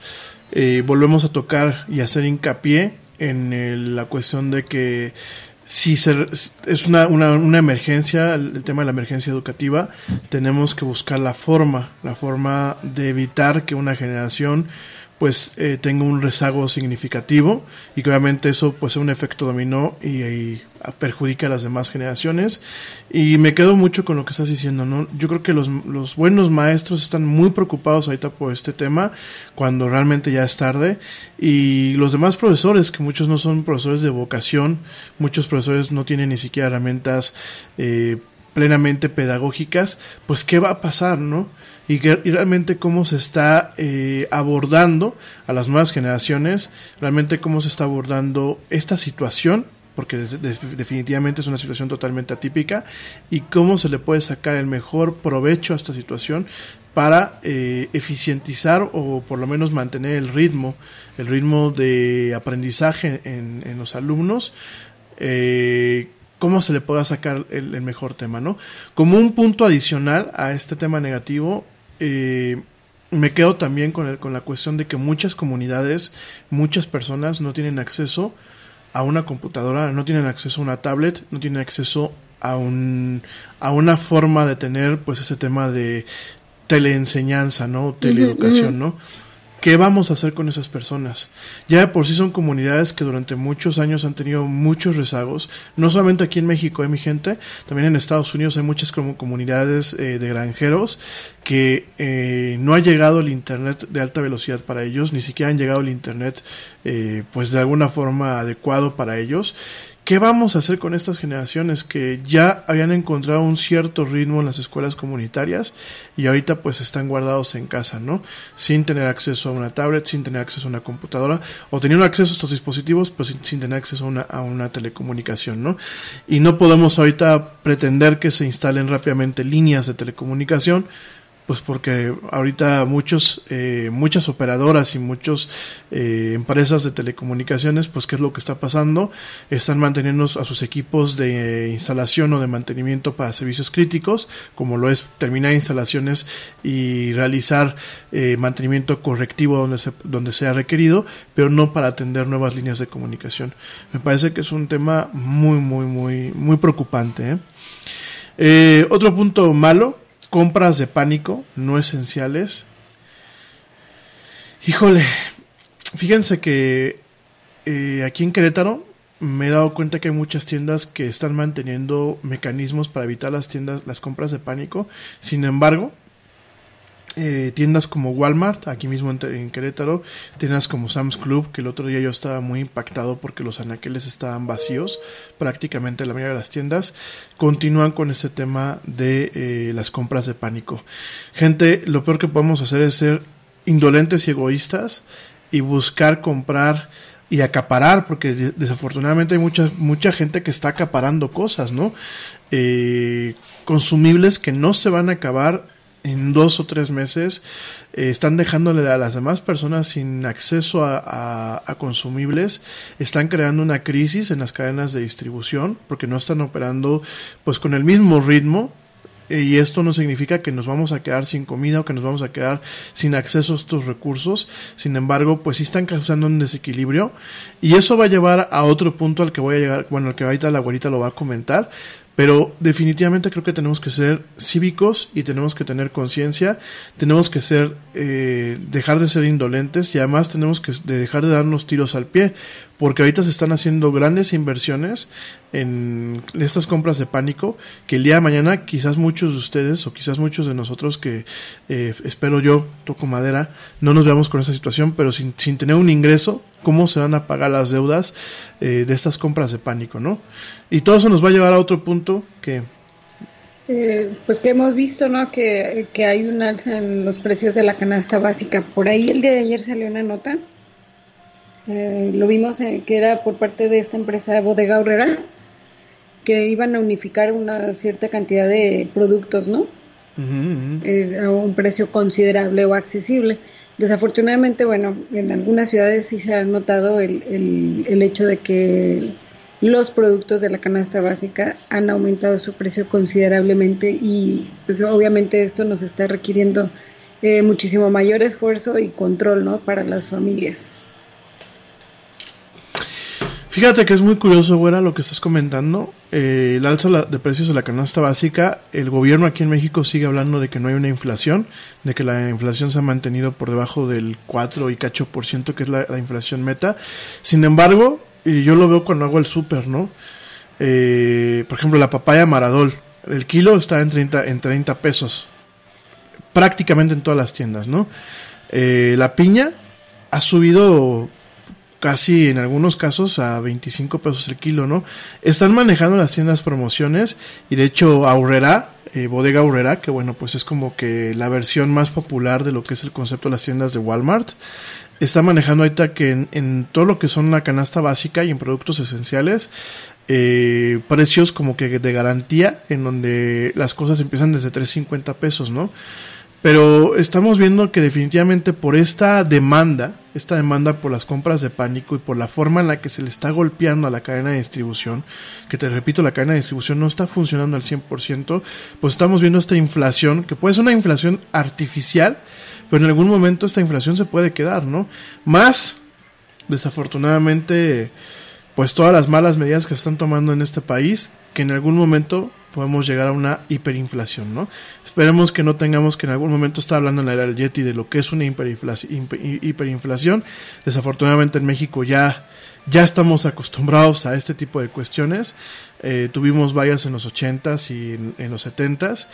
Esperemos que no volvamos a tocar este, estas, estas barandas. Pero definitivamente esto es lo malo que nos está dejando esta cuarentena, ¿no? Una alza de precios que muy probablemente se termina traduciendo en una inflación, ¿no? Eh, por otro lado, otra cosa mala, y esto es algo que tenemos que hacer mucho hincapié, es que el sector salud no está listo para atacar un problema de esta magnitud. Faltan insumos, el personal es insuficiente. De hecho, ahorita eh, tú no lo comentarás, mi güerita, pero se están mandando convocatorias para contratar a personal eh, médico, recurso humano para, para estos temas. Y volvemos a lo mismo, mi gente, no solamente es en México. A nivel internacional, aún en los países del primer mundo, nos hemos topado con que el sector salud no está listo para atacar este problema. El problema es que al paso que vamos, a pesar de que aquí en México se intentó aplanar la curva, eh, al paso que vamos, definitivamente la curva se va, se va a disparar, se va a saturar el sistema de salud médico. No solamente están eh, siendo afectados los pacientes del sistema de salud, sino están siendo afectados los médicos. Aquí en México hemos tenido casos muy lamentables en donde los médicos están falleciendo o están viéndose muy enfermos por esta enfermedad, valga la redundancia. Y definitivamente es algo que nos va a dejar, eh, nos va a dejar cojos perdonándome la expresión, nos va a dejar cojos no solamente durante esta pandemia, sino posteriormente, ¿no? Yo creo que pasando todo este tema, vamos a tener un, un, sector salud que va a estar muy debilitado, que va a estar muy afectado y que se tendrán que tomar medidas rápidas, precisas y contundentes para subsanar los daños que nos provoque este sistema de salud. Sí, con relación a las convocatorias, eh, esta es información que nos llegó apenas el día de hoy, entonces da, denos oportunidad de, de, revisarlas para poderles hablar con más eh, confianza y con más conocimiento sobre, sobre estos requerimientos que está solicitando el sector salud. Eh, otra de las cosas eh, malas que podemos encontrar ahorita durante este proceso que estamos viviendo es la inestabilidad emocional que están viviendo los niños eh, precisamente lo platicábamos con mi hermana, ella me decía que esto es sucediendo ahorita, que los niños están durmiendo más, comen más, pero, pero desafortunadamente no quieren comida nutritiva, quieren este, que la galleta, que el chocolate, no hay juego libre, están sedentarios y eso está ocasionando que, que en su mayoría pues estén irritables, estén de mal humor, estén insatisfechos y yo creo que pues vamos a tener que lidiar con este con este estado emocional un buen ratito. Niños y no tan niños. Eh, sí, sí, sí. Yo, yo lo, lo he visto por transmisión y por la interacción, aunque sea por teléfono que luego tenemos con los sobrinos. Definitivamente sí noto un cambio, un cambio de ánimo. Eh, por ejemplo, bueno, pues mis sobrinos son muy animados los dos. Eh, lo hemos visto con ella, principalmente que hay veces que ya le empieza a dar su, pues un poco como que una caída de ánimo. Sé de algunos de ustedes que me escuchan, que sus hijos también a veces se desaniman. Y me llama mucho la atención, ¿no? Que lo, lo, estamos viendo en los niños un reflejo en ocasiones de cómo uno también se está comportando, ¿no? El otro día le decía yo a la güera, cuando estábamos hablando, le decía, ay, se me antojan unos tacos al pastor. Y se me antojan una torta de lomo de la que hacen allá en La Piedad, que es riquísima. Y se me antojan unos tacos, este, chiqueados, eh, que son tacos chiqueados que es un, son platillos muy deliciosos de la piedad, pero pues pero definitivamente no son para que uno salga fitness, ¿no? Y se me antoja la pizza y se me antoja, se me antojan cosas con alto contenido de carbohidratos que yo entiendo y, y entiendo que en parte es para para, yo lo, lo, he platicado con ustedes cuando hemos dado conferencias de neuromarketing, ¿no?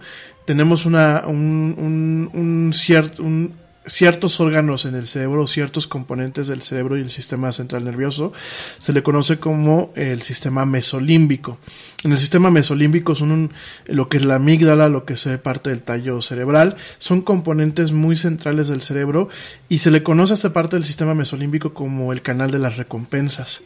Es la parte que cuando se hace un estudio de resonancia magnética funcional o cuando hacemos un encefalograma utilizando los métodos modernos, es, son las partes que se iluminan o las que muestran potencial eléctrico cuando se estimulan a través de la comida, cuando se estimulan a través del juego, cuando se estimulan a través de eh, algún, algunas drogas, curiosamente.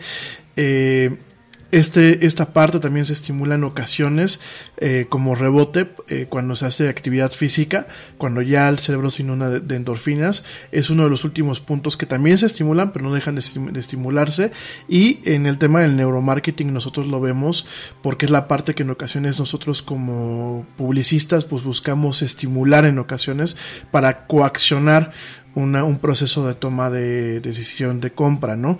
Entonces, este, es curioso porque esa es la parte que yo, eh, hace algunos ayeres que tenía aquí yo, tengo yo aquí el equipo, pero que estaba haciendo experimentos conmigo, la parte que veía que se iluminaba cuando yo, iba, y confieso, el, el, Yeti es alguien que se escapaba al Luxo a comprarse su pay de nuez, ¿no? El pay de nuez me mata, el pay de nuez marinela que aparte yo leo las, los ingredientes y digo, pues es que esto es veneno puro pero es el veneno más rico que hay, ¿no?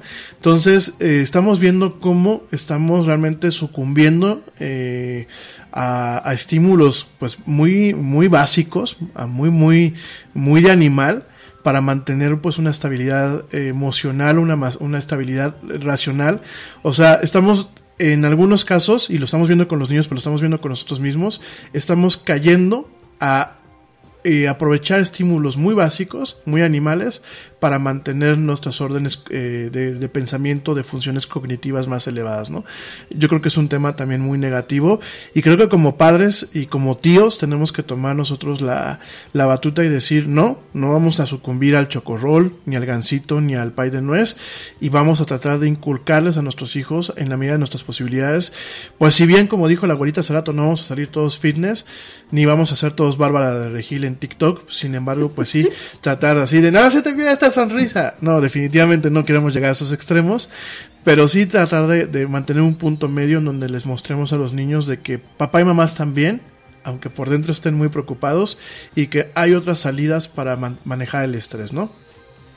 Sí, me parece que por salud emocional es importante tratar de relajarnos. No digo de que vamos a caer en... Nada es más importante que la salud de tu familia. Y hoy todos buscamos un sistema inmunológico fuerte y una mejor nutrición. Es por eso que los huevos Egglands Best te brindan más a ti y a tu familia. En comparación con los huevos ordinarios, Egglands Best te ofrece 6 veces más vitamina D y 10 veces más vitamina E, además de muchos otros nutrientes importantes, junto con ese sabor delicioso y fresco de la granja que a ti y a tu familia les encanta. Todos queremos lo mejor para nuestras familias. Entonces, ¿por qué no los mejores huevos? Solo Egglands Best. Mejor sabor, mejor nutrición, mejores huevos. Te preocupas por la salud de tu familia y hoy un sistema inmunológico fuerte y una mejor nutrición son más importantes que nunca. Es por eso que los huevos Egglands Best te brindan más a ti y a tu familia. En comparación con los huevos ordinarios, Egglands Best te ofrece 6 veces más vitamina D y 10 veces más vitamina E, además de muchos otros nutrientes importantes, junto con ese delicioso sabor fresco de granja que a ti y tu familia les encanta. No son tiempos ordinarios, entonces, ¿por qué darle a tu familia huevos ordinarios? Solo Best. Mejor sabor, mejor nutrición, mejores huevos. En la conchuda es verdad, pero sabemos que, el mundo está en pánico. Lo que nosotros podemos hacer internamente es tratar, hacer nuestra parte, por supuesto, y estar relajados. ¿Qué otra cosa mala? Pues bueno, la negación que existe de la gente al aceptar las cifras. Nos estamos creyendo personas invencibles y que no nos va a pasar nada. Y encima de eso, pues, yo, bueno, a mí me ha tocado, o por lo menos en pláticas, mi, mi papá nos ha dicho, no, es que este, tuve que salir, fui a comprar cosas a Walmart y me encontré a fulano y me saludó. Y le dice, no, es que yo no tengo desconfianza. Tú no tienes desconfianza, pero los demás, o sea, es como una falta de respeto, ¿no? A lo mejor se agradece, eh, se agradece la intención, pero pero ante una situación así, yo creo que sí debemos de empezar a tener más conciencia de lo que puede llevar esta situación.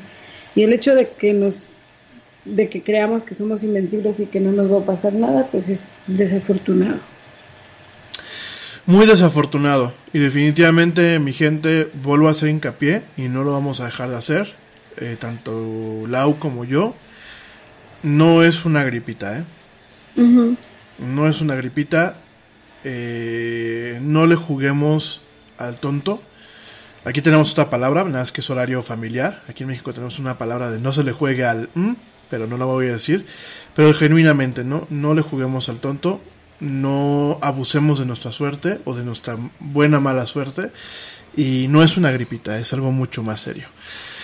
Eh, otra cosa mala es que en países del primer mundo no alcanzaron los respiradores, ¿no? ¿Qué nos hace pensar que aquí sí nos van a alcanzar. Que ojo, volvemos a decir lo mismo, que el hecho de que te conecten a un respirador no significa que la vas a librar y tampoco significa que las secuelas eh, saliendo de esta etapa de cuidado intensivo, porque el hecho de que a ti te conecten a un respirador es estar en una unidad de cuidado intensivo, es que te tienen sedado. Eh, las secuelas posteriormente a que tú estés eh, conectado a un respirador tampoco es una garantía de que vas a poder vivir una vida de forma normal, ¿no? Entonces, creo que hay que hacer un análisis muy conciso de esto. Eh, genuinamente hay que evitar a toda costa parar en el hospital.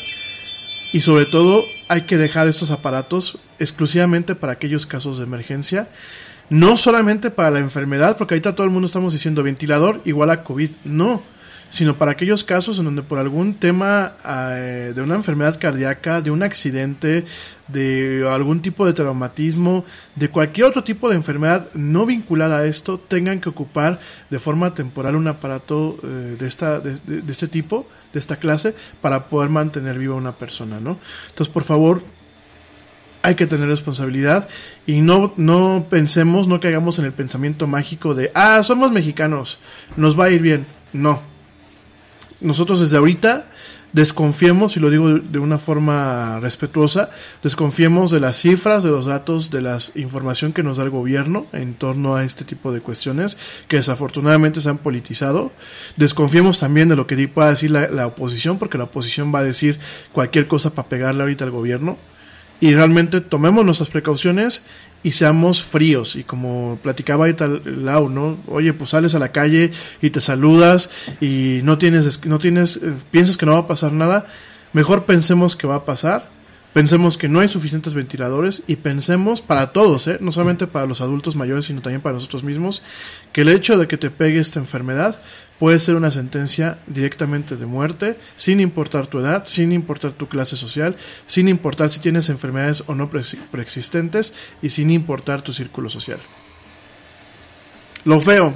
Lo feo, pues ya vamos a pasar a la, ya para la parte final, que ahora sí creo que nos colgamos bastante. No pasa Casi dos horas. ¿Qué, ¿Qué, vemos de las cosas feas que, que tenemos en tiempos de cuarentena?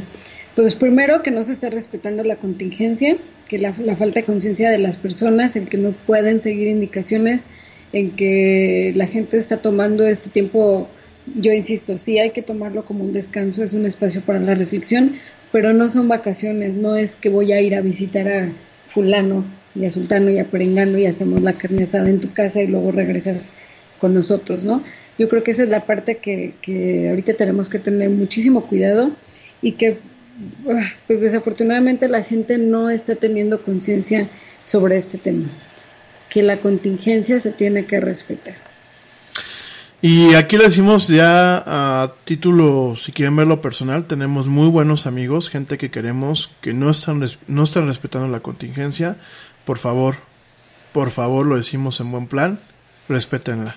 Es preferible que digan eh, la güera y el Yeti fueron muy, muy exagerados, pero que nos puedan decir en nuestras caras y nos podamos ver, a que no tengan esa oportunidad el día de mañana de decirlo, o peor aún, que lamenten la pérdida de un familiar o de un ser querido cuando esto se podía haber evitado, ¿no? Eh, la otra parte, pues definitivamente va vinculada, la otra parte de lo feo, eh, que es la propagación acelerada del virus. No le tenemos miedo a la muerte, tanto que hasta la celebramos aquí en México. Ya hay que recordar el tema de las Catrinas y eso.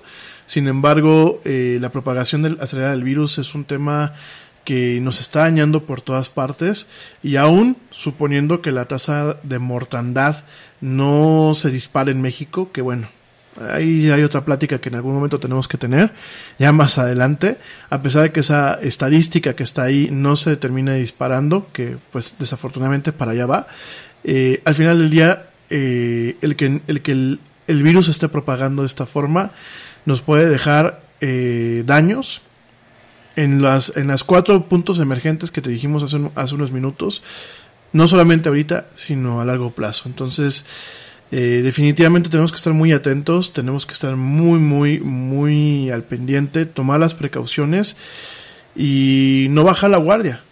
No se puede bajar la guardia al respecto hay que eh, mantener eh, todas las normas de seguridad. Yo creo que inclusive hasta después de que se levante la, cuarentena y la contingencia, ¿no? Sí. Otra cosa fea, los empleos que se están perdiendo, la afectación de la economía y una desafortunada situación que es que el gandallismo está prevaleciendo, ¿no? Yo, yo lo comentaba en algunos programas anteriores, que cómo es posible que, que cuando hay una situación, eh, un, terremoto, una catástrofe, todos nos unimos en solidaridad. Pero ahorita que es una situación mundial, el gandallismo es el que prevalece. Y no es ayudar a la persona, es, es, es que se va a acabar el papel de baño, voy y compro todo el papel de baño. Eh, me parece que ese tema sí nos está dejando muy mal sabor de boca y, nos está dejando muy mal parados ante, ante el mundo, ante los ojos del mundo. Estamos viendo que México es un país de gente inconsciente, mezquina y gandalla, y eso no está padre.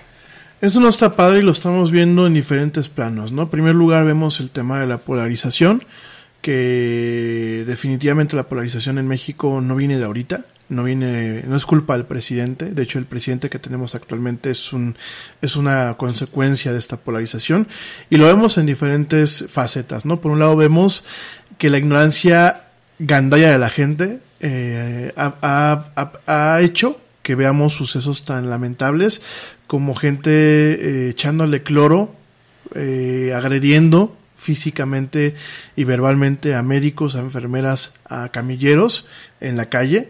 Esto ha sido muy, muy lamentable. De hecho, bueno, pues han habido heridas graves. Por allá unos médicos lo quisieron quemar. Eh, y luego, por ejemplo, vemos la parte del gandallismo en negritas, ¿no? Vemos gente que se conecta a los grupos de vecinos y eso para querer vender eh, mascarillas, vender gel y vender cosas a, a altos precios. Yo entiendo que el, el, capitalismo pues lo permite de alguna forma, pero creo que hay que ser conscientes. Y vemos temas hasta de índole criminal, ¿no? Veo aquí una nota de donde roban 20 equipos para COVID-19 en un hospital de Oaxaca y 7 ventiladores en el IMSS, ¿no? Y esto es, eh, carajo, dice uno, no quiero utilizar palabras antisonantes porque sé que hay chiquitos escuchándonos y sé que es horario familiar, pero es que debes hay que tener dos rayitas de mamá, de progenitora o de abuelita, eh, en este tipo de circunstancias, ¿no? Eh, me queda claro que los entes que se robaron este equipo del hospital de Oaxaca, estos 20 equipos para COVID-19 y los 7 ventiladores, me queda claro que no, son, no lo están usando para comer, ¿eh? Me queda clarísimo. O sea, un, ventilador y, un, equipos de seguridad no te los puedes comer. Eh, muchas veces se tolera el robo cuando dicen es que se robó una hogaza de pan, es que se robó comida, es que se robó y es malamente porque últimamente no se debe de tolerar ninguna clase de robo. Sin embargo, esto pues definitivamente eh, está mostrando una cara muy muy oscura de lo que es la, la, la, sociedad mexicana. Seguramente en otros países estarán viviendo un poquito esto, pero lo que estamos viviendo, este tema del gandallismo actualmente es un ataque eh, no sé, yo creo que debemos de empezar a tomar conciencia. Aquí, cerca de donde el Yeti tiene su cueva, empezaron a pasar en moto, aprovechando que hay gente que sale a caminar eh, sola, obviamente guardando la distancia, que ya son la, mínima gente. Empezaron a salir en motos a robar, a asaltar directamente. Eh, estos últimos días las alarmas eh, del de lugar donde el Yeti tiene su cueva constantemente se han estado disparando las alarmas de algunos vecinos. Han habido algunos casos donde pues han querido meter a robar las casas aún con las personas adentro. Y definitivamente esto muestra a un, un punto de la sociedad que ya no estamos hablando de un tema de desigualdad, ya estamos hablando de un tema de ser ojetes como tal, ¿no? Bueno, y otra cosa fea que ha sucedido en este periodo es la distribución de las fake news y, desafortunadamente la credibil credibilidad que se les da. Por favor, revisen las fuentes de información, no compartan cadenas de WhatsApp, mensajes de WhatsApp, videos de WhatsApp, que, que lo único que producen es estrés y es pánico. Si no se han consultado estas fuentes, si no vienen de fuentes oficiales, entonces no tiene sentido, no tiene caso que se estén distribuyendo. La gente, hay, hay, gente que es muy, muy fácil de convencer y entonces eh, recuerdo que por ahí también mandaron un video que este es el té milagroso que va a evitar el coronavirus porque yo soy sobreviviente del coronavirus y, o sea, por supuesto que no, estamos viendo que que esta situación ha sido afectada, ya no estamos hablando, pues, no, o sea, hemos visto que esto es un, a nivel mundial. Entonces, eh, por favor, sean conscientes de lo que van a compartir, revisen todas las fuentes, no se dejen llevar porque lo compartió fulanita, sultanita, es eh, importante revisar el, la fuente de, información. Y definitivamente mi gente, eh, las gargaras con sal, con vinagre, eh, los remedios con el jengibre, etc, etc, etc, no son curas ni son remedios, son fake news. Reflexiones. Bueno, yo, yo te comentaba hace unos momentos, ¿no? antes de que empezáramos el programa y hablábamos de, estos temas. Eh, el ser humano en su naturaleza es una persona, es un ser místico, alude a todo tipo de investigaciones, a la observación. Nos preguntamos qué piensa, qué es lo que pasa por su cabeza y observamos vertientes, probablemente muchísimas más de dos, y por un lado nos encontramos eh, con el tipo de personas que hacen las cosas bien sin que nadie los vea. Y a eso le llamamos integridad. Pero por otro lado vemos a, las personas que se que sobajan, que se burlan y que se aprovechan de las situaciones o se mofan eh, con el afán de convertirse en un fenómeno viral a costa de la humillación y de la vergüenza de los semejantes. Dejamos a un lado las enfermedades crónico-degenerativas y de pronto las adicciones están a la vuelta de la esquina y estamos todos propensos a, a la adicción a la comida, al sedentarismo, a la ludopatía, a los fármacos, al alcohol, al tabaco. Hemos dejado de cuidarnos y las enfermedades mentales están ahí y desafortunadamente nos están dominando. Pero cuando un virus decide cómo vamos a morir, entramos en una especie de pánico y nos domina la mezquindad y el gandallismo y pasamos de ser buenas personas a convertirnos en unos monstruos. ¿Qué pasa entonces con este tema? ¿Será que la pulsión de la muerte le da esencia a la vida?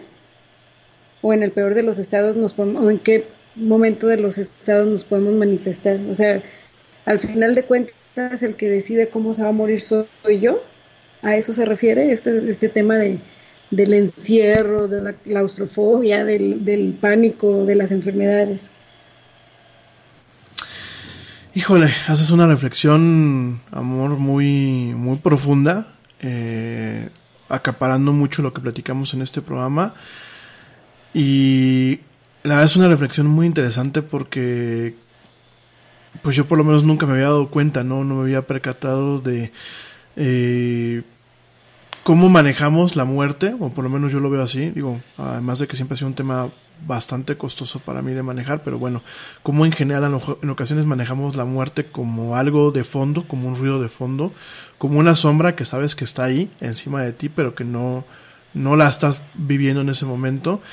Se tienen comportamientos autodestructivos y de hecho se normalizan los comportamientos autodestructivos, ¿no? Como el tema de las adicciones, como el tema de la comida, como el tema del sedentarismo, eh, el tema de la ludopatía, eh, las adicciones como el alcohol, el tabaco, inclusive los usos recreativos de este tipo de drogas como el tabaco y el alcohol, ¿no? Los llamados usos recreativos que se le llaman, ¿no? Son, son actitudes que últimamente son autodestructivas, ¿no? Y cuánta gente nos ha muerto por el uso y abuso de este tipo de mecanismos, ¿no?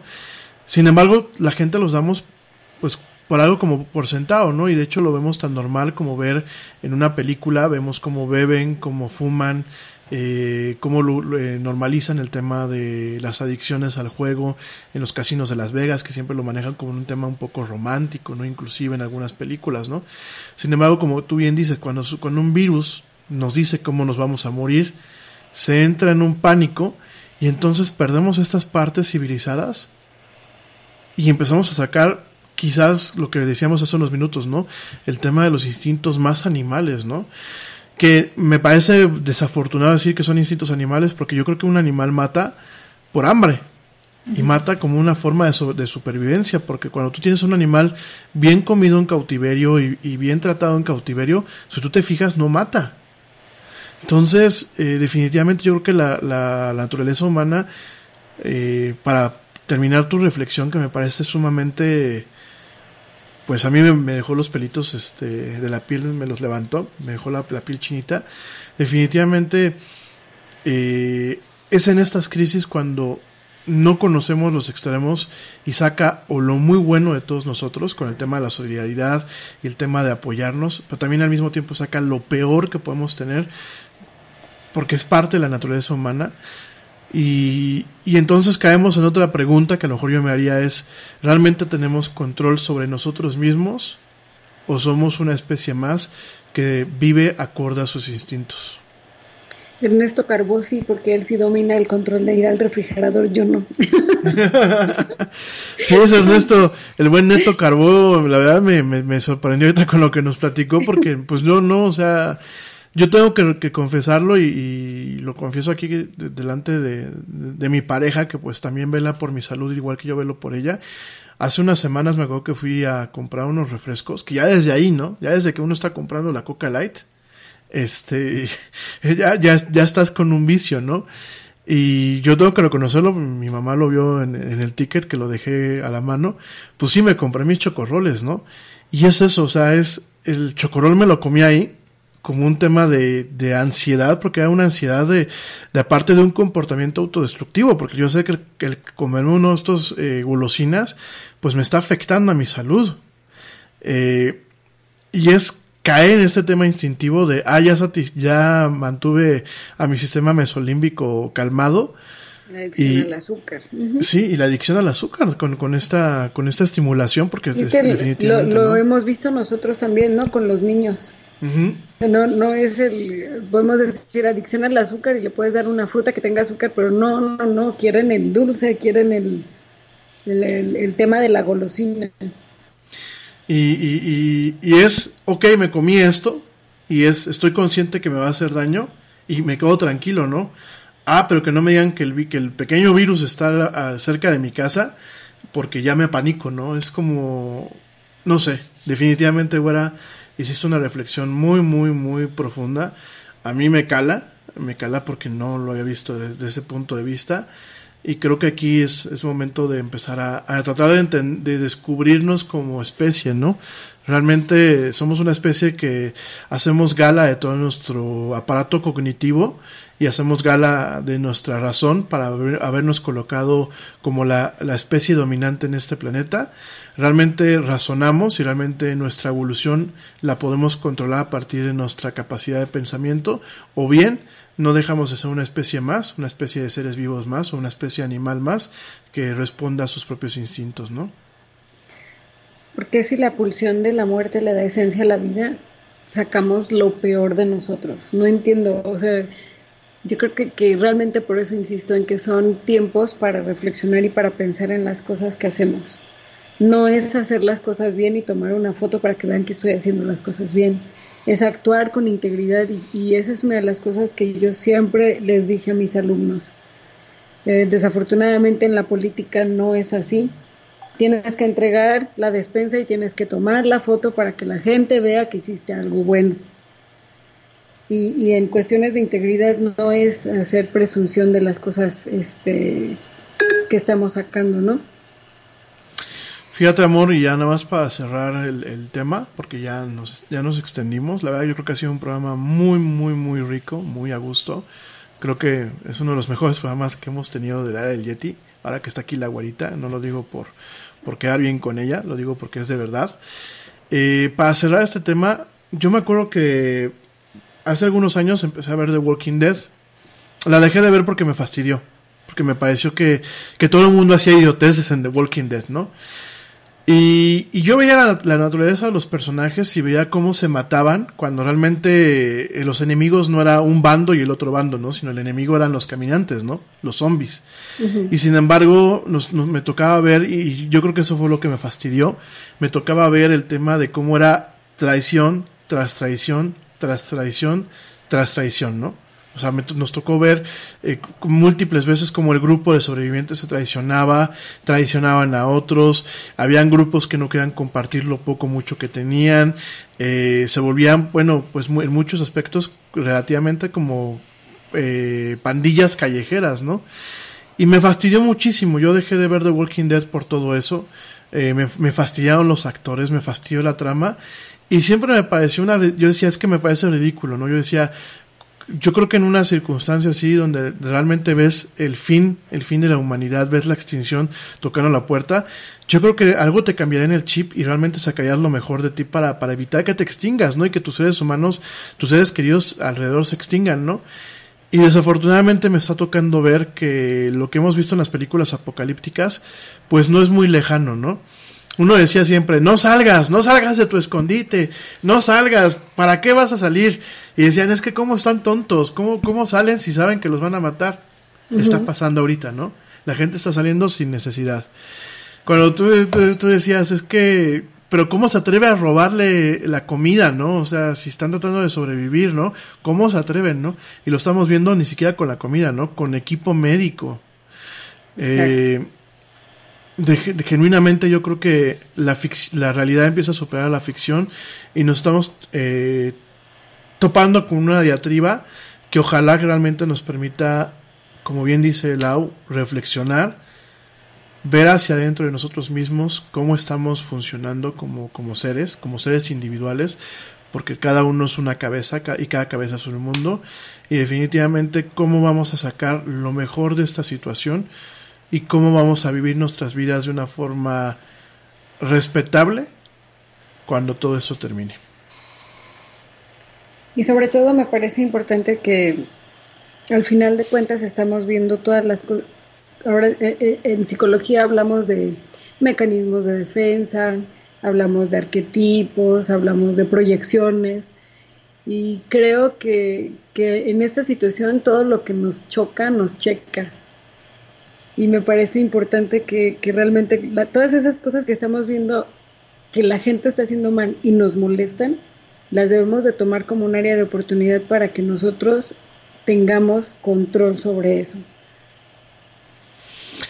Qué curioso, ¿no? Que eh, a ustedes que son profesionales de la psicología les iba a tocar su, su, su mayor examen profesional de forma no, no pedida en el 2020. De verdad que, bueno, así son las cosas.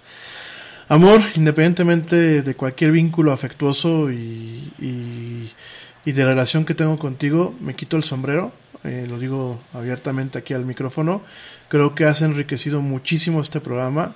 Creo que de verdad... Eh, sí, creo que tu estancia en este programa, este, eh, por favor, acompáñanos, si puedes en esta cuarentena, acompáñanos diario.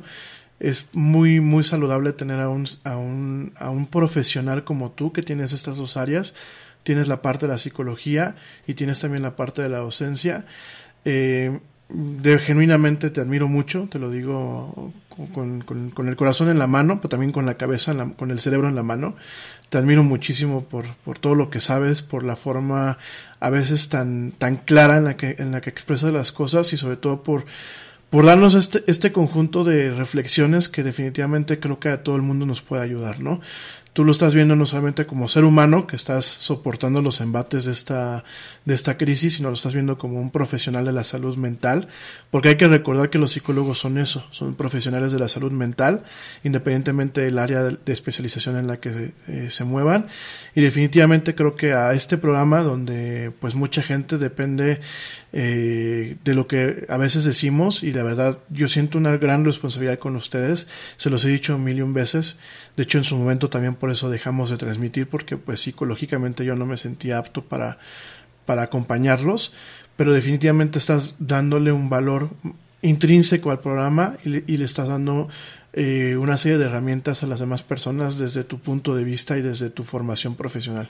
Entonces te agradezco de corazón que te hayas tomado este tiempo. Yo sé que los demás programas también lo has hecho, pero definitivamente enriqueces mucho el programa, creo que la audiencia nos enriqueces muchísimo y bueno, me resta eh, compartirte mi agradecimiento y, mi admiración profesional más allá de cualquier vínculo amoroso y afectivo que tú y yo podamos tener, que bueno, también esos pesan, pero aquí estamos hablando de profesional a profesional y de verdad creo que ha sido un programa grandioso por, por tu compañía. De verdad, mil, mil gracias, amor.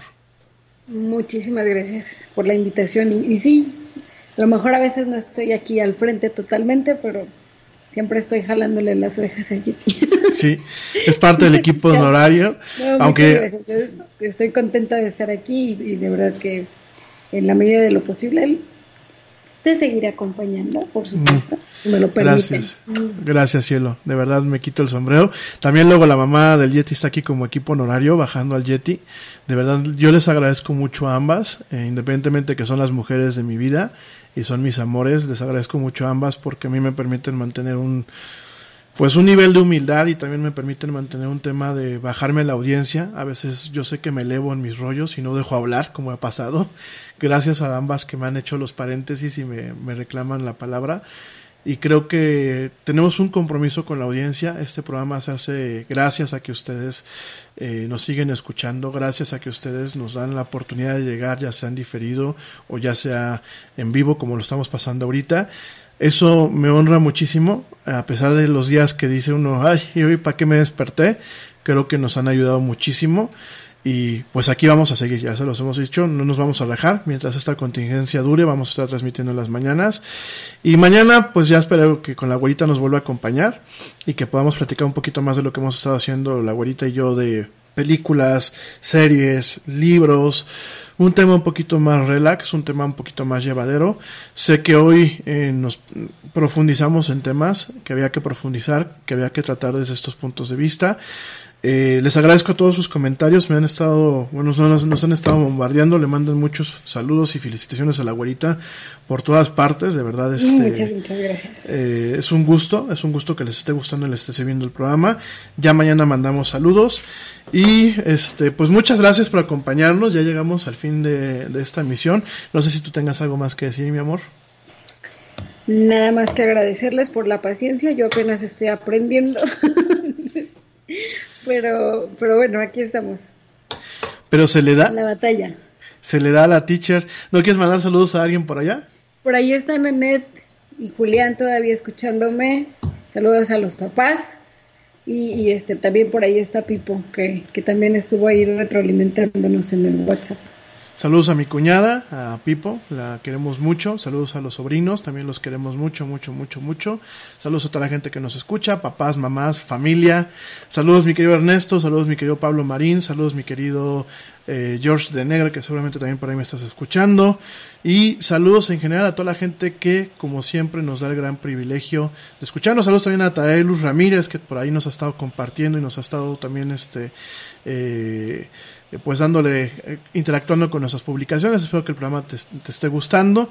Y bueno, pues muchísimas gracias por acompañarnos en esta emisión. Mañana, mañana los esperamos la güerita y yo. Primero Dios y primero la vida y primero nos deje el virus. Los esperamos en una emisión más de esto que es La Mañanera del Yeti, de la Era y el Yeti, aunque ya, ya la vamos a empezar a llamar La Güera y el Yeti. Gracias de verdad por acompañarnos. Mañana los esperamos en punto de las 12 pm, hora, hora de la Ciudad de México, hora central de México, y 7 pm, hora de España. Los esperamos con una emisión más de esto que es la del Yeti, la mañana del Yeti, o la güera y el Yeti, como ustedes quieran llamarlo. Eh, pórtense mal, cuídense bien, quédense en casa, por favor. Y como dice el Yeti, vámonos. ¿Por qué? Porque ya nos vieron. Eso es todo. Nos escuchamos el día de mañana. Gracias. Quédense amor. en casa. Bye. Quédense en casa.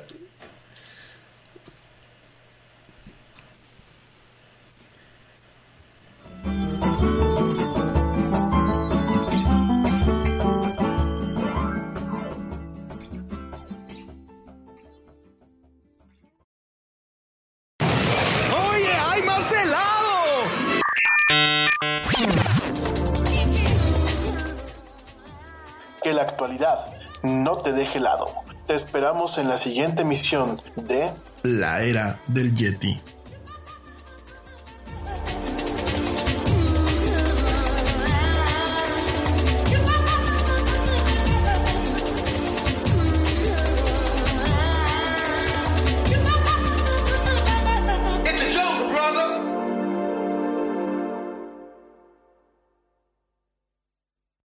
Nada es más importante que la salud de tu familia y hoy todos buscamos un sistema inmunológico fuerte y una mejor nutrición. Es por eso que los huevos Egglands Best te brindan más a ti y a tu familia. En comparación con los huevos ordinarios, Egglands Best te ofrece 6 veces más vitamina D y 10 veces más vitamina E, además de muchos otros nutrientes importantes, junto con ese sabor delicioso y fresco de la granja que a ti y a tu familia les encanta. Todos queremos lo mejor para nuestras familias. Entonces, ¿por qué no los mejores huevos? Solo Egglands Best. Mejor sabor, mejor nutrición, mejores huevos. Te preocupas por la salud de tu familia y hoy un sistema inmunológico fuerte y una mejor nutrición son más importantes que nunca. Es por eso que los huevos Egglands Best te brindan más a ti y a tu familia. En comparación con los huevos ordinarios, Egglands Best te ofrece 6 veces más vitamina D y 10 veces más vitamina E, además de muchos otros nutrientes importantes, junto con ese delicioso sabor fresco de granja que a ti y tu familia les encanta. No son tiempos ordinarios, entonces, ¿por qué darle a tu familia huevos ordinarios? Solo Egglands Best. Mejor sabor, mejor nutrición, mejores huevos.